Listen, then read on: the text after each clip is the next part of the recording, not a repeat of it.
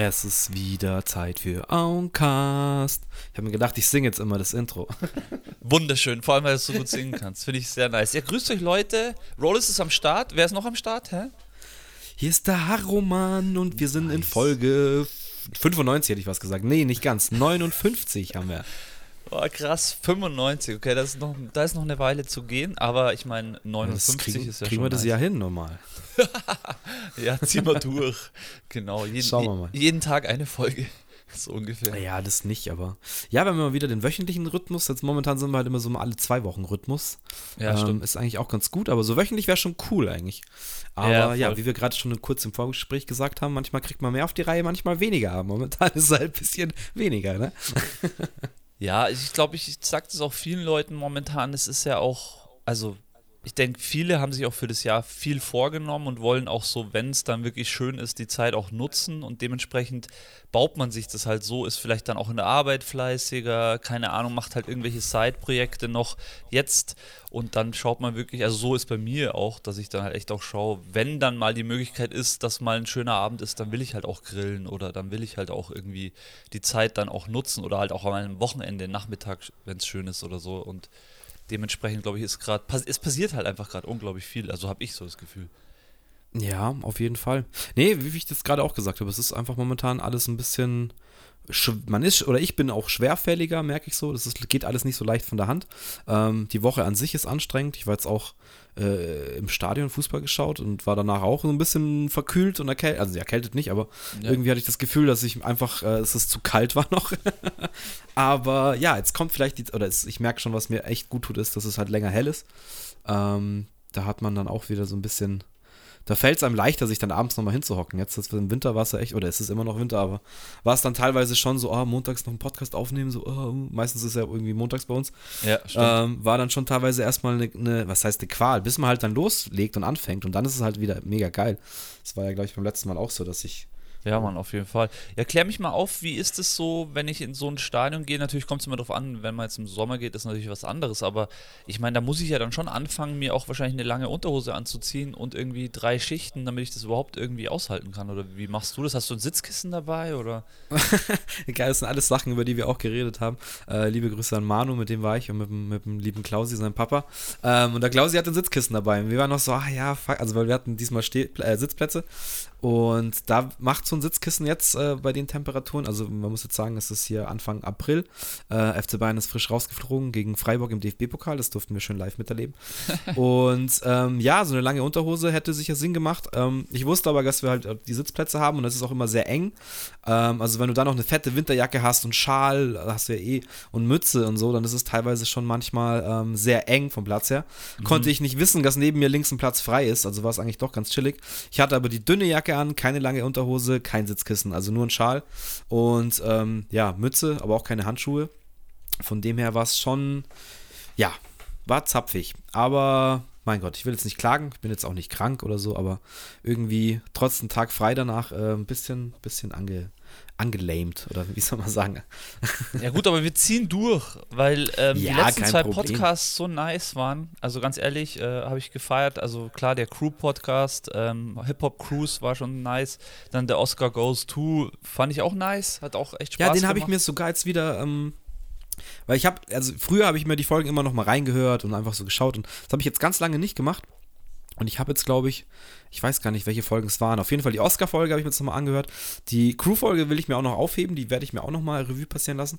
Und jetzt auch das letzte Mal ähm, mit den Legendary Producern hat auch einfach Spaß gemacht, wieder was rauszusuchen.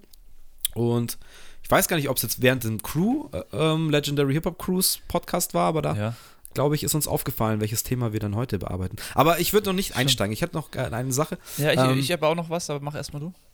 Ja, bei mir kein Stress. Ich wollte einfach äh, erzählen, das ist eigentlich schon das letzte Mal, wollte ich das erzählen, aber hab's wieder vergessen. Ähm, ich bin voll hängen geblieben jetzt ähm, im guten Elden Ring. Wollte ich dir ah, einfach hast du wieder, hast du wieder gestartet? Ja, nice. Also was ja. heißt gestartet? Ich habe schon den, den, den, ich habe im, also jeder, der es nicht kennt, Elden Ring, ein, ein, ein riesengroßes ähm, Open World ähm, Spiel von ähm, From Software, die Macher von Dark Souls und Sekiro. Äh, ist jetzt auch Game of the Year letztes Jahr geworden. Und ich habe das ja mit Lucius, liebe Grüße, haben wir so einen ganz langen Stream gemacht, wo wir dann bis zum ersten Story-Boss gezockt haben. Ähm, und jetzt hatte ich sehr lange liegen und habe von jeder Seite nur gehört, so, oh, wie krass es ist und wie geil es ist und wie toll es ist. Und ähm, das zugänglichste ähm, From Software-Spiel, also man muss dazu sagen, die sind alle immer sackenschwer und man muss sich da schon. Ja, genau. Äh, muss sich damit vertraut machen. Aber sie sagen halt alle, dass Elden Ring das ähm, zugänglichste ist, weil du kannst halt in Open World, das heißt, du hast, äh, musst halt nicht gleich immer zu den schweren Leuten, du kannst auch erstmal dann farmen quasi und dich halt hochleveln und äh, also viele Veteranen von diesem Genre haben halt gemeint, es ist eigentlich zu leicht, weil du dich halt zu schnell hochleveln kannst. Okay. Ähm, ich habe jetzt für mich entdeckt, dass ich das einfach mit einem, also ich habe angefangen Videos zu schauen von dem Typ, der es halt einfach durchgespielt hat und halt einfach gestreamt hat und dann nebenbei noch so einen Einsteiger-Guide gemacht hat. Und da habe ich mir ein paar Videos angeschaut und dachte mir so, hey, fuck, das Game ist halt schon einfach fucking geil. Und ähm, wäre schade halt so, das halt nicht alles mitzunehmen und zu erleben, weil da gibt es schon so ein paar viele What the fuck Momente. Und jetzt habe ich halt angefangen, so mit dem Guide einfach so ein bisschen zu gucken, okay, damit ich auch weiß, okay, welcher Boss kommt denn wann, weil das habe ich gelernt bei den Games. Ähm, ich finde es immer, also so blind zu spielen und einfach dann reinzulaufen in so einen Boss, gehst um eine Ecke, auf einmal steht da so ein fettes Viech und du kriegst es einfach nicht klein, das macht mich irgendwann müde, dann drehe ich durch. Aber jetzt so mit einem Guide an der Hand, wo ich ungefähr weiß, okay, ich muss da und dahin, die und die Sachen müssen erledigt werden und dann kommt da und da irgendwann der Boss. Ja. Äh, und auch schon ein bisschen dann die Taktik zu wissen, wie man halt vorgeht. Jetzt, ich schaue mir jetzt nicht alles im Detail an, aber so ein bisschen, dass ich halt nicht blind in irgendwelche Fallen oder so laufe. Ja, weil das macht mich dann fertig, da verliere ich schnell die Motivation an. Aber jetzt bin ich echt, also keine Ahnung, ich glaube, ähm, so zwölf Stunden Spielstand war, war drauf und jetzt sind es schon über 30 Stunden. Und jetzt hänge ich bei einem Boss, leck mich am Arsch, ey. Da habe ich mir jetzt wirklich, da habe ich bestimmt schon 30, 40 Versuche. Und ja, gestern an meinem freien Tag auch wirklich fast klein gekriegt. Ich hatte nur noch einen Hit hätte ich gebraucht. dann, Nein. Hat er, dann hat er mich noch zerlegt, weil ich einfach nicht aufgepasst habe oder zu gierig geworden. Also das ist, ist halt bei den Spielen so, wenn du halt zu gierig bist, wenn du zu schnell nochmal draufhauen willst, dann kriegst du so schnell die Quittung und es ist dann so, also manchmal spornt es einen an und der Ehrgeiz wird geweckt, dass man sagt, okay, jetzt aber, jetzt aber, jetzt aber. Aber manchmal ist es halt auch echt demotivierend und bricht dich einfach und das gehört halt auch so, so ein bisschen dazu. Aber mei, dann kann man halt wieder leveln gehen und farmen und ich muss echt sagen, die haben eine richtig krasse Welt erschaffen, wo ja, wie soll man sagen, wir haben jetzt viele Open-World-Spiele gesehen in den letzten Jahren. Stimmt, ja. Aber das ist halt, das ist halt eine Open-World, die, die nimmt dich nicht an die Hand. Die schmeißt dich einfach rein. Und wie gesagt, wenn du in der falschen Ecke abbiegst, bist du auf einmal in einem Gebiet, wo du halt einfach nichts zu suchen hast. Ja, das und das merkst du auch gleich, weil jeder Gegner dich ja platt macht. Ähm, aber andererseits gibt es halt auch so viele geile Geheimnisse und also auch Dungeons, an denen du vorbei, also einfach vorbeilaufen kannst, weil du die vielleicht nicht entdeckst oder so. Also es ist so komplett, also es gibt bestimmt ähm, Leute, die haben gewisse Sachen nicht gesehen, die andere gesehen haben, weißt Also jeder hat so ein anderes ja. Spielerlebnis, je nachdem, wie du spielst und wo du hingehst und wo es dich dann an dieser Open World halt hin, hin verschlägt, so. Ähm, und es ist halt nicht so in Stein gemeißelt, dass du durch diesen Schlauch gehst und du siehst alle, links und rechts immer alle Sachen, sondern es gibt auch viel zu verpassen. Es gibt auch viele Bosse zu verpassen. Ähm, weil es auch viele nicht storyrelevante Bosse gibt, die man also gar nicht legen muss und so. Äh, und das finde ich halt schon ziemlich geil, dass du so diese, diese komplette Freiheit oder dass man auch, ähm, wenn drei Leute das spielen, die drei Leute, also gibt auch verschiedene Enden, je nachdem, was für Entscheidungen du dann triffst und mit welchen NPCs du dich irgendwie verbrüderst, so okay. gibt es auch verschiedene Enden und es ist halt, ja, also der eine hat es vielleicht so gespielt, der andere so und äh, über die Lore und die Story wird eh immer so krass diskutiert und philosophiert, äh, was es dann wirklich bedeutet und so weiter. Also es ist immer schon sehr interessant und ich äh, will jetzt ein bisschen dranbleiben, bis ja, Zelda rauskommt. Ja, sehr gut. Also ich finde, bei mir ist auch so immer ein Open-World-Game, was ich eigentlich immer zock. So klar versucht man dann auch mal zwischendrin andere Spiele aus, aber habe ich eigentlich auch, Elden Ring habe ich auch angefangen, aber es war genau das, was du gesagt hast. Das ist ja so random. Also klar, am Anfang kommst du erstmal in ein gewisses Gebiet gar nicht rein. Okay, das ist dann klar, dass du da nicht hin kannst, aber ähm, äh, können kannst du schon. Kannst immer überall. Also theoretisch kannst du auch ins letzte, also das ja, letzte aber, Gebiet. Ja, da kommen wir dann schon auf dem Weg, sind dann schon, wenn du durch irgendwelche Tore musst, sind da schon. Ich meine, du kannst den Gegnern vorbeilaufen. Aber das heißt ja schon, dass du da dann im Endeffekt nicht rein sollst. Ähm, aber ja, ich fand es auch cool. Also, was, was man zu Elden Ring sagen muss, ist ja einfach auch, das ist so schön düster. Das heißt ja, das, was wir über Diablo 4 äh, jetzt auch gesagt haben, dass sie endlich wieder zurückgegangen sind zu diesem Düsteren. Ähm, und das hat Elden Ring einfach durch diese ganzen Vorspiele, die FromSoft da gemacht hat, ähm, ja, einfach übernommen und das ist cool und klar, auch diese Gegner, wie die aussehen, wie viele Arme und keine Ahnung, also so richtig, das sind richtige ja, das Monster. das sind richtige Monster, das ist nicht irgendwie so Kinkerlitzchen, sondern das ist einfach, das ist schon, also da muss man schon auch, ja, das muss man schon auch können, so ein bisschen, aber es ist cool, ist ein cooles Spiel auf jeden Fall. Feiere ich auch. Ähm, ich wollte was anfügen zu unserer Folge Crew, ähm, zu unserer Crew-Folge. Der gute Enrock hat sich mal wieder gemeldet und hat uns darauf hingewiesen, dass wir gesagt haben, Bone Thugs and Harmony, diese tolle Band Ja. aus der, von Ja. der West Coast, die waren Hat er mir auch geschrieben. hat er dir auch geschrieben, dass die nicht Ja, auf äh. Death Row waren, so wie wir es gesagt haben, sondern auf Easy E's Label Ruthless. Ja, selbstverständlich, das ähm, weiß ich natürlich eigentlich auch, aber ähm, ich habe letztens aber auch irgendwann gesagt, dass äh, Tom Cruise den Geppetto im neuen Pinocchio gespielt hat und dabei war es Tom Hanks. Äh, das sind halt Sachen, die im Eifer des Gefechts schnell mal gesagt werden. Stimmt, ja. Ähm, ja, habe ich letztens, habe ich nämlich gehört, weil ich die Oscar-Folge nochmal gehört habe. Ähm, also ja, sowas passiert halt da mal ganz schnell. Und ja, Ja. eigentlich weiß ich, dass die bei Ruthless, bei Easy E auf dem Label waren und nicht bei Death Row. Ähm, aber ja, dafür haben wir einen. Also N-Rocker, ich habe ja noch ein bisschen weiter mit ihm geträumt. Er hat gemeint, er wäre auch gerne mal, also für ein Part 2 für die Cruise, hätte er auch mal Bock, weil ihm noch Tausende eingefallen sind aufgrund der Folge. Das glaube ich. Das ist ja auch wo ich dann- unendlich. Wo ich dann auch gemeint habe, er kann sich ja gerne mal Discord holen, dann können wir auch mal so Remote-Folgen mit ihm machen. Und was halt auch geil wäre, wenn er so, wenn er so unser Jamie wäre, wie von Joe Rogan, unser Fact-Checker quasi, der einfach dann mal schnell, schnell nachrecherchiert und dann so uns berech, äh, berichtigt, wenn wir in der Folge mal so einen Fehler machen. Äh, Fände ich eigentlich schon mal ganz geil, wenn wir so Hip-Hop-Folgen machen und da müssen wir mal, müssen wir mal mit ihm quatschen. Aber ich fände es eigentlich ganz cool, wenn wir ihn, wenn wir ihn öfters da haben, gerade bei den Hip-Hop-Themen Ja, ähm, und ihn auch mit ins Discord äh, reinziehen. Der also zum Aufnehmen hatte. Ich habe letztens gesehen, er hat einen zwei Stunden Livestream auf Insta gemacht, wo sie da Beats gebaut haben mit der Beatbäuerin. Ja, aber über sein Ähm, Handy hat er das gemacht. Ja, natürlich, aber das würde ja reichen. Also, ähm, also weißt du, wie ich meine? Also Ja, ja, klar. Also Oder reichen, irgendeine, tut- irgendeine tut's Billo-Webcam, immer. so wie ich jetzt für 20, 30 Euro, ähm, würde ja schon reichen, dass man einfach kommunizieren kann und eine Podcast-Folge aufnimmt. Das, wäre ja, wär schon mal cool. Müssen wir mal festhalten. Absolut, nee, absolut. Gut haben wir damit klargestellt und er hat auch irgendwie gesagt, ähm, die Pendant zu ähm, Bone Thugs Harmony war 3-6 Mafia. Oh ja, wir, die habe ich extra, also ich hatte sie auf der Liste, aber ich habe sie extra nicht genannt, weil ich ähm, viel zu wenig von denen kenne. Aber die sind ja auch aus dem, aus dem Süden halt eine ganz krass gefeierte Crew. Und dann mit ähm, Hustle and Flow haben die ja auch mit dem, jetzt weiß ich leider nicht, wie der Track heißt, den sie da gemacht haben. Aber haben sie sogar einen Oscar gewonnen für bester Filmtrack oder wie, wie die Stimmt. Kategorie heißt. Das Ja. war ja so ein legendärer äh, Hip-Hop-Film, ja, stimmt. Ja, Vor- ist auch geil. Hustle Flow ist richtig nice. Vor 8 Mile, oder? Kam der sogar raus?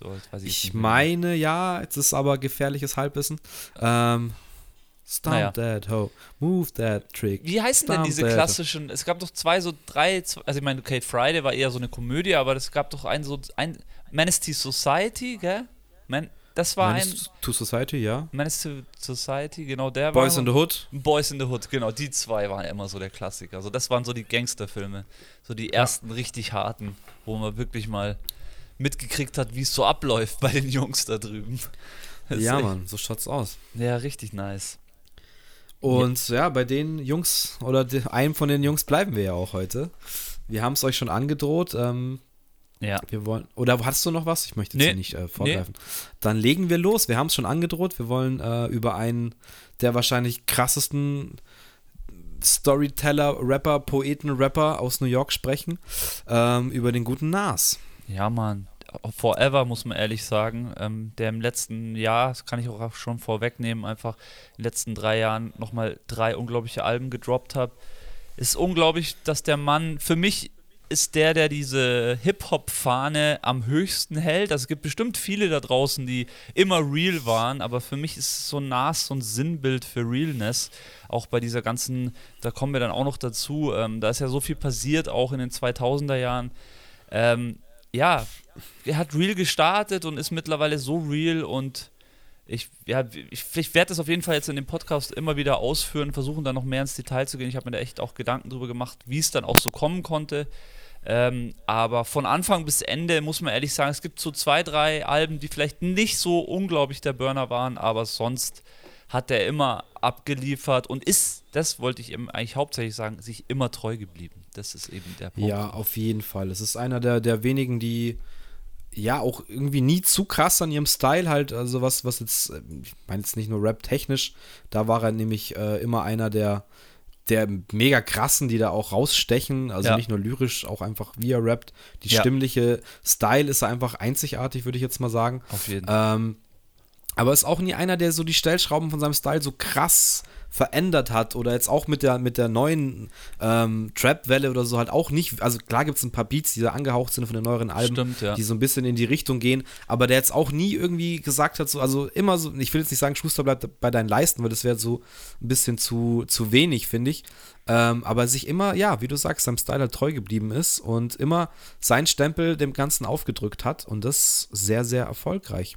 Ja, dem, dem Hip-Hop einfach treu geblieben, so. Weil viele haben ja auch einfach auch Sachen ausprobiert, haben vielleicht auch, sind anders in das Business eingestiegen, haben versucht, mehr Cash zu machen, wie auch immer. Und klar, Ja, Nas hat ja. definitiv auch sein Cash gemacht, äh, klar, aber es ist nach außen nie so durchgedrungen und ja, er hat es auch geschafft, eigentlich von jeglichen Eskapaden verschont zu bleiben. Ähm, ich glaube, ah, ja. ja, nicht, nicht wirklich ganz, aber ich meine, so die klassischen Eskapaden sowieso, aber weiß gar Kommen nicht. wir, da, kommen wir da noch drauf zu sprechen. Aber so richtige Skandale äh, gab es eigentlich nicht. Klar, die Zeit mit Kelis, das ist halt dann ziemlich durch die Presse gegangen. Stimmt, ja, Ähm, aber ist sie ja hat klar. sich dann auch, war schwanger mit seinem Sohn oder mit ihrem Sohn, deren Sohn, und hat sich dann, glaube ich, getrennt und äh, er musste dann auch aus der Presse so erfahren, wann, wann der Junge geboren wurde und solche Sachen.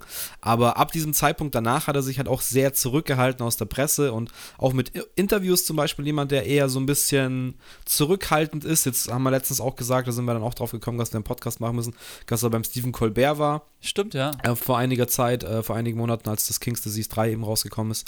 Ähm, und da sieht man auch wieder, wie, wie bedacht er ist. Und ich, mir kommt er auch vor wie jemand, der sehr belesen ist, der Ja. auch so eine sehr, sehr ruhiger Charakter halt ist. Und ähm, klar, so diese ganze Gangster-Ding auch mit Löffel gefressen hat. Aber jetzt auch nie so dieser, dieser richtige Ghetto-Gangster war. Äh, klar, natürlich hat er dann auch äh, Crack verkauft, in, um sich halt irgendwie seine, seine Produktionen am Anfang zu finanzieren Ja, aber halt richtig. auch nie weiter in dieses Game rein als nötig, sage ich jetzt mal, sondern wirklich nur, um, um halt irgendwie seine, seinen Zeithassel da zu machen, um sich das zu, zu finanzieren halt. Ja, ähm, fangen wir halt von vorne an, würde ich sagen. Also Ja, ich glaube Fall. 1973 geboren, wenn ich mich täusche, äh, nicht täusche, Ja, richtig, In- 73. in New York City, Vater ein Jazzmusiker. In Brooklyn! In Brooklyn, ja, also ein richtiger, richtiger New Yorker aus dem Ghetto. Wobei er ja Ähm, immer über seine Hood ist ja eigentlich Queensbridge, so, also eigentlich auf den allen Alben geht es immer eigentlich um Queensbridge und um seine Mob Deep Homies und halt alle, die so aus Queensbridge sind, aber geboren ist er in Brooklyn. Richtig. Ähm, ich habe das dann so gelesen, dass sich äh, die Mutter irgendwann von seinem Vater getrennt hat. Er hat noch einen jüngeren Bruder. Ähm, der Vater war, wie gesagt, Jazzmusiker, war dadurch viel unterwegs und irgendwann hatte die Mom da keinen Bock drauf, dass er eben ständig unterwegs war. Ähm, und dann war er, glaube ich, zwölf oder irgendwie sowas und dann war er schon quasi der, der älteste Mann im Haus und musste sich natürlich dementsprechend auch äh, kümmern. Mit zwölf, das ist schon krass. Es ist halt krass, ja. Ähm, sein Vater war aber, glaube ich, nie so ganz außer Reichweite. Der war auch viel am Hasseln und viel, viel auf den Straßen unterwegs und äh, mit älteren Jahren, glaube ich, ähm, haben die dann auch zusammen abgehasselt, so auf der, auf der, in Brooklyn oder Queensbridge auf der Straße, so habe ich, äh, hab ich mir jetzt mal sagen lassen. Ich habe ein paar, paar Videos geschaut und ein bisschen was gelesen. Ähm, und ähm, ja, er hat sich eigentlich immer versucht, so aus diesem ganzen Struggle rauszuhalten, hat natürlich diese ganzen Schieß Schießereien und Ghetto-Geschichten schon immer mitbekommen. Ähm, ich glaube auch irgend- irgendein, einer seiner besten Freunde ist auch angeschossen worden, zusammen mit seinem Bruder und ist auch, glaube ich, verstorben, während er anwesend war und so. Also der hat da schon auch einiges mitgemacht und erleben müssen, was jetzt Alles diese klar. ganze krasse, ähm, ja, New York Gangster-Ghetto-Zeit angeht. Ähm, und ich glaube, wie war das jetzt? Kriege ich es gerade nicht mehr zusammen. Ähm, so Cool G Rap waren, glaube ich, seine ersten Erfahrungen, wo er dann so rangekommen ist und ähm, die waren immer auf der Straße unterwegs und wurde dann wohl auch viel in Treppenhäusern und so abgehasselt. Und da waren halt dann irgendwie Ghetto Blaster am Start und da hat er ziemlich früh dann schon angefangen, einfach mal so einen 16er zu kicken und halt zu rappen. Ähm, und ja, hat, hat sehr früh dann auch Anklang gefunden. Äh, und irgendwie ist das so sein, sein Hobby nebenbei geworden. Und ich glaube, spätestens dann, als dieser, dieser beste Freund irgendwie angeschossen wurde, ich glaube, da, da gab es schon die Pläne, eben da zu rappen. Aber ich glaube, da hat sich dann gefestigt, um zu sagen, okay, ich muss raus aus dieser Scheiße, weil sonst äh, werden wir hier alle nicht alt. Ähm, und hat dann irgendwie über Large Pro den Fuß in die Tür bekommen. Large Pro hatten wir jetzt bei den Legendary Producern auch erwähnt. Large New Yorker Professor, Legende, der hat ähm, Rakim und Eric B. damals viel auch produziert. Ja. Und war dann immer, wenn er mit denen halt nicht im Studio war und mal Zeit hatte, dann hat er irgendwie dem Nas eine Chance gegeben, dass der ins Studio kommt und da irgendwie spitten darf. Ähm, und war relativ schnell sehr überzeugt von dem jungen Mann. Richtig. Also, Ähm, ja. ja, 92 hat er dann äh, Max Surge und Third Base kennengelernt. Und der eine war dann sein Manager und hat ihm dann einen Deal bei Columbia Records verschafft. Und das ging dann alles ziemlich schnell. Und dann gab es seine erste Platte, ja, krass. Also, Ja, also so habe ich das auch gehört, dass er dann bei irgendeinem Gig dürfte da mal auftreten. Ähm, und da, es war so ein richtiger Hype-Gig, wo dann so der ganze New Yorker Untergrund so, wow, wer ist dieses junge Kid? Und das ist halt so wirklich so gerüchtemäßig rumgegangen, wo da gibt es so einen krassen neuen. Und so war es dann auch, dass, dass irgendwann Rakim ihn gehört hat und ihm auch gesagt hat, so Junge, okay, du hast Talent. Ähm, und dann ist es ziemlich schnell gegangen, dass sich das so, so gehypt wurde, dass es dann eben bei Columbia auf dem Tisch gelandet ist und die ihn sofort gesigned haben, was er natürlich dann auch direkt angenommen hat. Was sind wir halt auch wieder bei Talent? Das hört man halt auch, finde ich. Also bin ich mittlerweile auch der Meinung, mit ein bisschen Erfahrung jetzt, äh, aus, von der ich so ein bisschen zehren kann. Es hört man, das kriegt man schon mit, wenn wirklich jemand musikalisches Talent hat. Ich meine, es geht jetzt gar nicht mal um diesen Rap an sich, sondern allgemein. Also, das denke ich mir bei dem Nas. Erstmal glaube ich, dass es ein sehr interessanter Charakter ist, genau das, was du beschrieben hast, dass er einfach ja, dass er halt einfach nicht so haut drauf ist, wie es halt so dieser klassische Rapper-Typ ist, so immer gleich in die Fresse, keine Ahnung, immer fronten und so. Ich glaube, dass er halt von Anfang an eher zurückhaltend war, dass es so ein klassischer Typ war, eher so zurückhaltend, aber sobald der Mike war, hat er halt einfach alles zerrissen und ist halt so wirklich aus sich rausgegangen, halt so, so, ein, so ein anderer Rapper-Typ und trotzdem halt hart abgeliefert und das hört man ja dann auch auf seinem ersten Album, was für mich auch, es sind alle gut, aber das ist natürlich dadurch, dass es das erste ist, natürlich legendär einfach, das Album. Und da waren ja auch schon, wenn man es jetzt so mal schaut, auch schon echt Hits auch drauf. Ja, also das, das, Album war, glaube ich, kommerziell jetzt nicht so der Mega-Hit 1994. Stimmt, ja. Ähm, 92. Ilmatic. Äh, Entschuldigung? 94, hast recht. Das hat dann doch noch 94. zwei Jahre gedauert, bis es rausgekommen ist. Ja, okay, ja, ja, ja, doch, das, das war schon ein bisschen. Ähm, und also als die, also ist damals jetzt nicht so durch die Decke auf Platz 1 gegangen, aber hat sehr schnell irgendwie so ein, so ein klassischer Grower, wie wir immer sagen. Ähm, und ist ja heute ein absoluter Klassiker, was jetzt Hip-Hop-Alben angeht, absolut zu Recht auch. Ähm, ja, und ich habe es mir jetzt auch mal wieder, bitte? Vor, und auch Vorlage einfach dadurch, dass das so auch so zeitlos ist, beziehungsweise einfach dieses Rap an sich so gut getroffen hat, war es einfach auch eine Vorlage für viele Rapper, die danach kamen, nicht, dass sie das genauso nachgeahmt haben, aber die haben es einfach als, als, als Vorlage genommen. So, es ist echt. Also, das hat, glaube ich, im New Yorker Ding ist das richtig eingeschlagen, weil ähm, er war halt, also 94, muss man jetzt auch mal bedenken, ja, das ist so Mitte der 90er. Ähm, das ist jetzt auch noch nicht die Zeit, wo das alles so mega fortgeschritten war. Also, richtig, da gab es eine ja. Handvoll Leute. Äh, es hat sich alles wahrscheinlich gerade so entwickelt von diesem oldschooligen Sound äh, zu einem einigermaßen Boom-Bap-Sound und er ist schon einer der Vorreiter, die halt in diesen klassischen Boom-Bap-Sound etabliert haben. Und man muss ja auch dazu sagen, es ist auch ein Album, was dafür die die damalige Zeit, glaube ich, ungewöhnlich ist. Auch mit verschiedenen Produzenten. Ähm, auch schon Stimmt, mit DJ ja. Premier am Start, Large Pro am Start, Q-Tip am Start. Also ähm, sind schon verschiedenste Produzenten auch mit dabei, was, glaube ich, zu der Zeit jetzt gar nicht so, so standardmäßig war. Und man hört, finde ich, sofort diesen Flair und diese Einzigartigkeit, die sich bei ihm halt durchzieht, so dieses so paint a picture with words. Also er, er ja. malt einfach eine Geschichte, er malt hier eine Story. Er ist ein Storyteller, er sieht sich auch selber als Poet, würde ich mal sagen so. Und ähm, so jeder Track erzählt hat irgendeine Geschichte aus dem Hood, irgendwelche Erlebnisse, wo du auch sofort merkst, da ist halt eine gewisse Realness halt auch am Start und nicht alles so. Und Knowledge ähm, auch. Ja, Knowledge am Start und Wissen. natürlich auch sehr, sehr düster, gerade bei Elmatic finde ich, ist es auch noch sehr, so wirklich diese Ghetto- ja, Schwarzmalerei fast schon. So, du hörst, dass es halt hart ist, du hörst, dass es scheiße ist, dass es nicht unbedingt alles immer Spaß macht, so. Ähm, und er hatte einfach zehn Tracks rausgeballert. Ähm, die kannst du dir von vorne bis hinten, kannst du das Album durchlaufen lassen und es ist einfach ein, also mittlerweile einfach ein richtig krasser Meilenstein. Du kannst nicht anders sagen.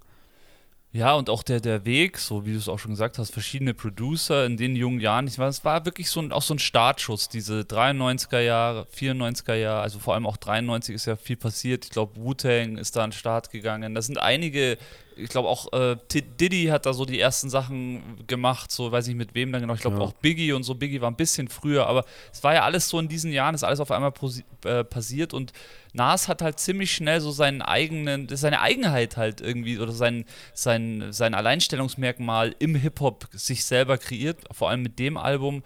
Und ähm, ja, das ist, das musst du auch erstmal schaffen, dass du dann also klar, im Endeffekt kannst du alle irgendwie als Eigenheiten sehen. Auch Wu-Tang war irgendwie besonders, aber dadurch halt, dass es halt mehr waren und er hat das halt einfach alleine komplett durchgezogen, beziehungsweise, und das hast du ja gesagt, verschiedene Produzenten. Das heißt, er war da halt auch schon eigentlich so unterwegs, wie es eigentlich dann in 2000er Jahren erst ja. anfing, wo sie dann äh, komplett ähm, amerikaweit rumgereist sind, die Rapper.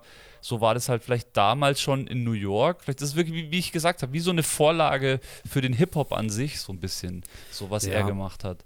Also NY State of Mind ist, ist ein Primo-Beat. Stimmt, ähm, ja, der Klassiker. Dann hat er World is Yours, ist von Pete Rock, der damals auch schon am Start war. Ähm, dann haben wir Halftime ist dann Large Pro. Dann gibt es ein Q-Tip-Feature mit One Love. Das Boah, ist dann, glaube ich, auch von Q-Tip. One Love. Ja. Genau. Das sind halt auch diese ganzen einzelnen Zeilen, auch, auch die Cuts und so, die da drauf sind. Ähm, Nas like, Nas like und so weiter. Also, also die haben sich so, so krass reingepresst. Represent ist auch einer meiner absoluten oh, Lieblingstracks. Oh, ja, der Beat. Danke, dass du das sagst. Ich habe mir ganz klein aufgeschrieben. Lied Nummer 9 auf der Platte. Ja, uh, auch das Primo. war mein. Das, das war auch ein Primo, ja, nice, genau. Ja. Alter, das war mein Favorite immer. Das ist mir immer kalt den Rücken runtergelaufen. Das war genau mein Voll. Ding. Bis heute, bis heute absolut. Also dieses Album auch jetzt dann nochmal neu aufgesetzt, ähm, geremastert, auch nochmal live aufgenommen in New York mit einem Orchester oh, ja. Stimmt. Also das, das wollte ich auch sagen. Sachen, die, Genau, die, die man dazu sagen muss, er ist halt keiner, wie du gesagt hast, er hat dann nicht so Business-Sachen gemacht, sondern der hat dann eher so Lesungen gemacht oder, oder hat dann so Sachen neu, neu aufgesetzt. Ähm, hat auch eine, eine Masterclass jetzt mittlerweile, gibt ja dieses Masterclass-Programm, wo man sich dann irgendwie ähm, irgendwelche Kurse buchen kann, ob es jetzt von Timberland Beat Producing ist oder Hans Zimmer Filmmusik ähm, produzieren, gibt es halt von Nas The Art of Storytelling, so im Hip-Hop und absolut zu Recht, dass er einer ist, der da, der, der die Masterclass da irgendwie leiten kann. Ja, da sind wir wieder absolut. bei dem Punkt zurück, den ich am Anfang erwähnt habe, äh, was Nas betrifft. Also, er ist halt einfach diesem Hip-Hop treu geblieben. Also dieser Hip, diesem Hip-Hop-Gedanken und was ich, klar, ähm, hat da sicherlich auch irgendwelche Ausflüchte gehabt und da hat es nicht so gepasst, aber grundsätzlich, wenn man jetzt so in der Retroperspektive schaut, wo manche Rapper jetzt stehen und ähm, ja, wer, wer, fällt mir da ein? Aber viele, auch viele von diesen unglaublichen Hip-Hop-Producern, die mittlerweile irgendwie Pop produzieren, um irgendwie Kohle zu machen. Ähm, ja, mir fällt jetzt kein 100% adäquates Beispiel ein, aber ihr wisst da draußen, was ich meine. Hip-Hop ist ja ein Lifestyle. Hip-Hop ist ja eigentlich so, du hängst mit deinen Freunden an der Ecke und äh, vielleicht machst du nebenbei noch ein bisschen Kunst oder zockst oder machst irgendwas halt dieses, dieses Ding. Und für mich hatte das einfach durch, auch durch diese ganzen Moves, auch wie du sagst, mit diesem National, äh, National Symphony Orchester ähm, live from Kennedy Center, mit dem Album, ähm, ja, ist halt einfach geil. Ich meine, es ist jetzt nichts, ich habe hab mich da schon auch ein bisschen reingehört, aber es ist jetzt irgendwie nichts, was mich jetzt so packt. Ich glaube, es ist eher was, wenn du das live anschaust, dann, dann fesselt es dich halt, ja. aber jetzt so zum Hören ist es natürlich, das ist halt, hatte nichts mehr viel mit Hip-Hop zu tun. So ist halt bombastisch ähm, und dann rappt irgendjemand drüber. So, das ist halt anders. Einfach. Ja, aber halt auch einfach diese Sachen eins zu eins umgesetzt, dann eben, also jetzt nicht versucht, das irgendwie fett orchestralisch auszubauen, sondern die haben halt versucht, dann auch die, die klassischen Hip-Hop-Beats mit ja. einem Orchester halt nachzubauen. So, und du hörst halt die Samples auch raus, die dann danach spielen und so. Ähm, und es zeigt halt e-, eher wieder, wie zeitlos ist und wie, wie großartig das damals halt schon war. Stimmt. Und ja. ähm, wie gut du das halt heute auch immer noch einfach hören kannst und verwenden kannst und auch die Sachen, die er sagt, die er erzählt. Mein NY State of Mind, Life's a Bitch, uh, The World is Yours, das sind auch alles Sachen, hard, die inhaltlich. It, it ain't ähm, hard to tell. Ja, genau. Also, das sind alles Sachen, da sind da sind halt Zeilen und, und Bilder halt drin, die da eben mit, mit Worten malt, die sind halt einfach bis heute legendary und die stehen irgendwie für diesen Hip-Hop-Lifestyle und die werden, ja, die werden nach wie vor stehen bleiben, so für, für meinen muss, Geschmack. So. Ich muss gerade an den heutigen Rap denken und jetzt will ich gar nicht über den deutschen Rap reden, aber auch über den Ami-Rap, was da in den letzten Jahren so passiert ist. Ich meine, wenn da ein, ein Song auf irgendeinem so Album oder überhaupt von irgendeinem Künstler mal kommen würde, der nur annähernd so viel Knowledge und oder so viel Lebenserfahrung wie jetzt schon eher mit, was ich, wie alt war der denn da, wo das erste Der Album rauskam? Um die 20 oder so. 20 oder rum, mit er mit 20 rum schon gedroppt hat. Und das ist ja das, was finde ich auch Rap eigentlich normalerweise, also für mich hat das Rap immer ausgemacht oder so habe ich auch meine Texte geschrieben, dass ich einfach was von mir erzählt habe, was mich irgendwie beschäftigt hat. Vielleicht waren es oft Sachen, die keinen interessiert haben, okay, dann habe ich es halt, dann war, ist halt mein Leben auch langweilig, aber bei ihm merkt man halt, ähm, ja, er hat halt einfach krass mit 20 Jahren schon so viel erlebt, hat er halt auch was zu erzählen und hat es aber dann auch einfach geil erzählt. Und das fehlt mir halt heutzutage wirklich echt. Ja, extrem. und er hat halt immer das auch mit dieser, mit dieser Ernsthaftigkeit halt gemacht, dass du einfach irgendwie Stimmt, ja. auch wirklich, wirklich hörst und es liegt vielleicht auch viel an seiner Stimme, die ja auch eher so dieses ruhige, ernsthafte, aber du, du, du hörst ihm halt automatisch zu, du hängst ihm irgendwie an den Lippen. Ähm, ja, es ist ein ganz eigener Charakter, der schwer zu beschreiben ist, der auch ein bisschen ominös ist, aber der halt einfach, ja, wo du, wo du weißt, da steht hinter den Worten, ist auch was dahinter. Das ist nicht alles irgendwie nur äh, erfundener Scheiß, den man sich ausgedacht hat, den man gehört hat, sondern da sind einfach viele eigene Erlebnisse drin. Und ja, werden wir jetzt auch darauf zu sprechen kommen, wie sich das halt über die Jahre entwickelt hat. Ja, auf jeden Ähm, Fall. Und äh, dass er das halt einfach nie, nie verloren hat, auf jeden Fall.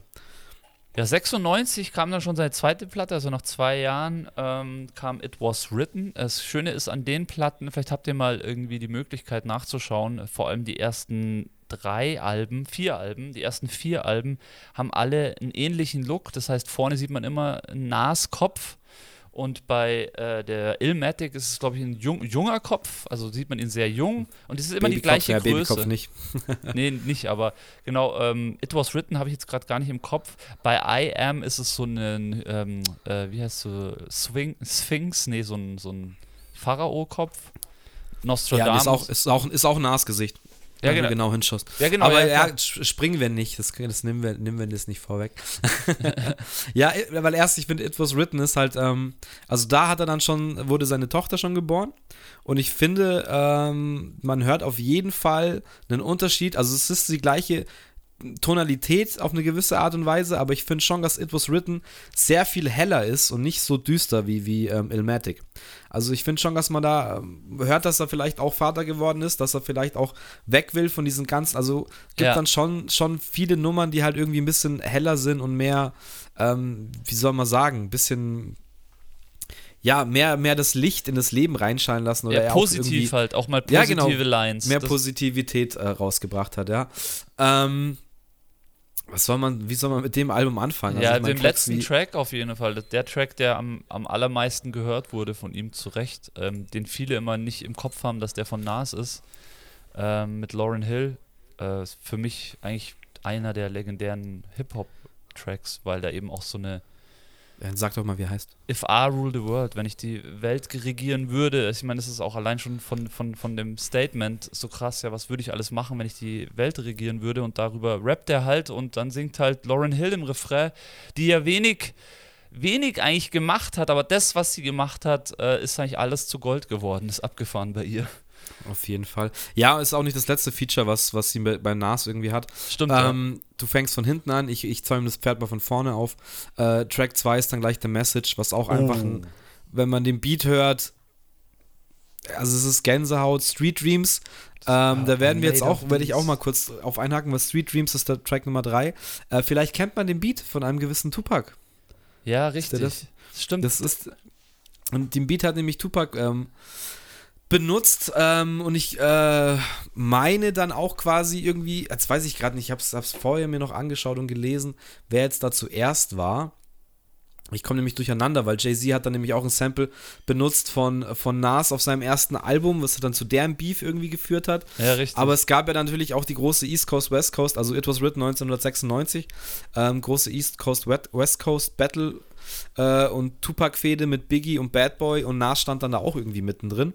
Ja, stimmt. Ähm, ähm, es gab da auch einen riesen Eklat, kurz vor Tupacs Tod ähm, war nämlich, ich glaube, es waren die VMAs oder I, ne, EMAs nicht, das sind die European, die VMAs, die Video Music Awards, waren da in New York und da war auch die ganze komplette ähm, Posse um Tupac und Shook Knight und eben ähm, Death Row Records waren halt in New York und es wird sich da auch immer wieder irgendwie angebieft, weil ich glaube auch an irgendeinem Track ist es sogar wahrscheinlich, also ich glaube, dass Street Dreams erstmal, also von Nas erstmal rauskam und da ist irgendeine Zeile mit irgendwie Fake Thug Und äh, Nas hat da aber nicht oder schwört bis heute, dass er dann nicht irgendwie Tupac damit gemeint hat oder nicht mal äh, an Tupac gedacht hat. Und der hat es aber dann auch quasi so interpretiert, weil er eben Thug Life immer das äh, halt represented hat, hat sich da angesprochen gefühlt. Ähm, und ja, wie man eben Tupac kennt, wer sich damit beschäftigt hat, der hat sich da auch nicht lumpen lassen. New York natürlich auch irgendwie seine Geburtsstadt, wollte ja. sich da auch nicht unterkriegen lassen und ist dann eben mit der kompletten Death Row Posse auf diesen ähm, VMAs eingelaufen ähm, und da gab es dann auch fast irgendwie Beef, die waren auch alle bewaffnet und, und gab es auch eine, After, äh, eine, eine Afterparty danach irgendwie in irgendeinem Park. Und da wäre es dann wirklich fast eskaliert. Ähm, dass alle sich bewaffnet, die ganzen zwei Crews sich gegenüberstanden und in der Mitte dann eben Nas und Tupac, ähm, ja, sich ausge, also was heißt ausgesprochen, aber die haben sich halt dann, ja, face to face getroffen da und haben darüber gesprochen, haben sich dann aber die Hand gegeben und äh, irgendwie, ja, die haben sich halt sehr respektiert und da wurden ja. halt sehr viele Missverständnisse irgendwie verbreitet. Also es hätte schon da, also ich habe auch Interviews gesehen von Nas, sein Bruder, aber auch von Leuten von den Outlaws, die da anwesend waren dass es eine Situation war ähm, in, auf New Yorker Boden, so die halt echt kurz vor dem Eskalieren war. Aber diese zwei Charaktere, und da sieht man ja, glaube ich, wieder, wie außergewöhnlich diese zwei sind, konnten das halt irgendwie abwenden, obwohl da bestimmt 100 Leute halt standen, die sich gegenseitig am liebsten äh, einfach umgeschossen hätten. Haben die es halt geschafft, sich auszusprechen und sagen: Hey, pass auf, im Endeffekt. Äh, ist hier kein Beef, so ich habe, ich respektiere dich, wie ist das gelaufen, haben sich ausgesprochen, haben sich die Hand gegeben und aufgrund dessen hat dann Pack gesagt, weißt du was, komm ein paar Wochen einfach nach Las Vegas, ich spiele ja. da und da einen Gig, Stimmt. komm vorbei, lass uns aussprechen, lass vielleicht sogar zusammen Musik machen. Stimmt. Kam leider nur nicht dazu, Fuck. weil eben Pack dann eben Anfang September oder am 7. September, wann er angeschossen wurde, ähm, ja und dann hat es leider nicht mehr funktioniert. Und ich glaube, Nas hat an dem Moment, am 13.09., äh, wo Tupac dann auch wirklich verstorben ist, gerade ein Konzert gespielt. Richtig. Und hat ähm, diese Message dann mitbekommen, dass er jetzt verstorben ist im Krankenhaus, hat dann eben auch die Show gestoppt und es wurde eben angesagt, so hey, passt auf, Leute, es ist scheiße passiert, Park ist verstorben, Respekt, kurze Schweigeminute auf dem Konzert. Und ab diesem Zeitpunkt gab es da eigentlich auch nur noch Love und, und Respekt von Nas seiner Seite. Aber finde ich halt auch so eine schöne, schöne Story zu dieser Zeit, 96, wo das halt alles auch fast vom Eskalieren war oder dann eben mit, der, mit den Schüssen auf Tupac und ein Jahr später mit den Schüssen auf Biggie, das ja auch eskaliert ist. Da sieht man auch wieder, was Nas für ein Charakter ist, der dann vielleicht äh, sich da äh, das nochmal abwenden konnte und einfach mit den Worten und einfach ein Gespräch mit Mann zu Mann ähm, man auch gewisse Probleme einfach aus, dem, aus der Welt geschafft hat. Und ja, da wünscht man sich doch, dass es äh, mit den anderen zwei Kandidaten auch irgendwie geschehen wäre, dass die sich mal in, in den Raum hocken und es einfach klären. Ähm, ja. Aber ja, zeigt dann vielleicht auch wieder, was für ein Charakter Nas eben ist, dass eben das nicht immer komplett das Fass überlaufen muss, sondern dass man die Sachen auch einfach mal klären kann und sich einfach hinhocken kann und über alles einfach mal sprechen kann. So. Ja, das meine ich allgemein, dass er sehr, ich glaube, dass er sehr vernünftig ist und sehr vernünftige Entscheidungen auch getroffen hat in seiner Karriere. Ähm, wie zum Beispiel hier jetzt auch wieder bei dem Album, äh, zweite Album und auch wieder schön unterwegs. Beim ersten Album hat er sich noch bei New Yorker Produzenten irgendwie bedient und beim zweiten Album ist er dann schon mal schön rüber nach LA und hat sich bei Dr. Dre bedient, der siebte Track. Ähm, Nas, Nas is Coming, coming. Äh, kennt auch jeder, weil der Refrain einfach auch so klassisch ist.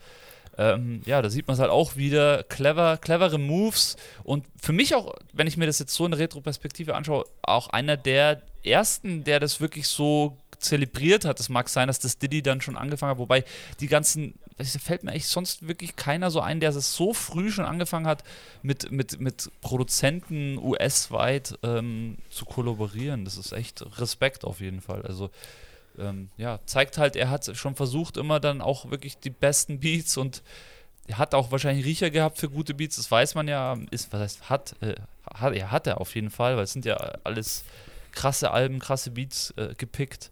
Ähm, Respekt, also dafür und ich noch anfügen möchte zu dieser Tupac-Geschichte, ähm, ich glaube auf dem Kings Disease 2, auf dem zweiten Album, ist auch so ein, ja, erklärt er das auch bei einem Track mal kurz, so dass er dann extra eigentlich nach Las Vegas geflogen ist, um sich mit Tupac zu versöhnen, aber das hat dann leider nicht mehr geklappt, weil er dann verstorben ist. So. Ja. ja. Also ja, sie haben halt quasi, also Pac hat ihm, glaube ich, auch bei diesem Treffen gesagt, so hey, ich habe ein paar Distracks gemacht, es tut mir leid, aber ich nehme das alles runter. Ähm, ist dann auch tatsächlich passiert. Das letzte Album ist das ähm, Machiavelli-Album Ähm, ich glaube, da ist dann Against All Arts der letzte Track. Der wurde dann da nicht runtergenommen, aber zu dem Zeitpunkt, wo das Album rauskam, war Pack ja auch schon verstorben. Ähm, und das ist das letzte ja. Überbleibsel, aber da hat auch Nas dann gesagt, hey, scheiß drauf, ich ein Mann, ein Wort, ich weiß, was er gesagt hat und ähm, das lag jetzt nicht mehr in seiner Hand.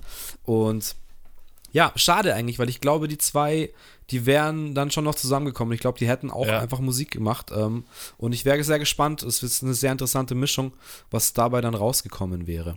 Ja, allgemein. Ich meine, über Tupac haben wir ja noch nie wirklich groß geredet im Podcast, weil er einfach so auch so ein, so, so ein Novum im Hip-Hop ist, so auch wie Biggie, aber vielleicht irgendwann sollten wir das auch mal tun, weil es auch Biggie sagen ja viele, oder auch Nas sagt, glaube ich, weiß nicht auf welchem Album, aber sagt irgendwie, er war seiner Zeit voraus, Biggie.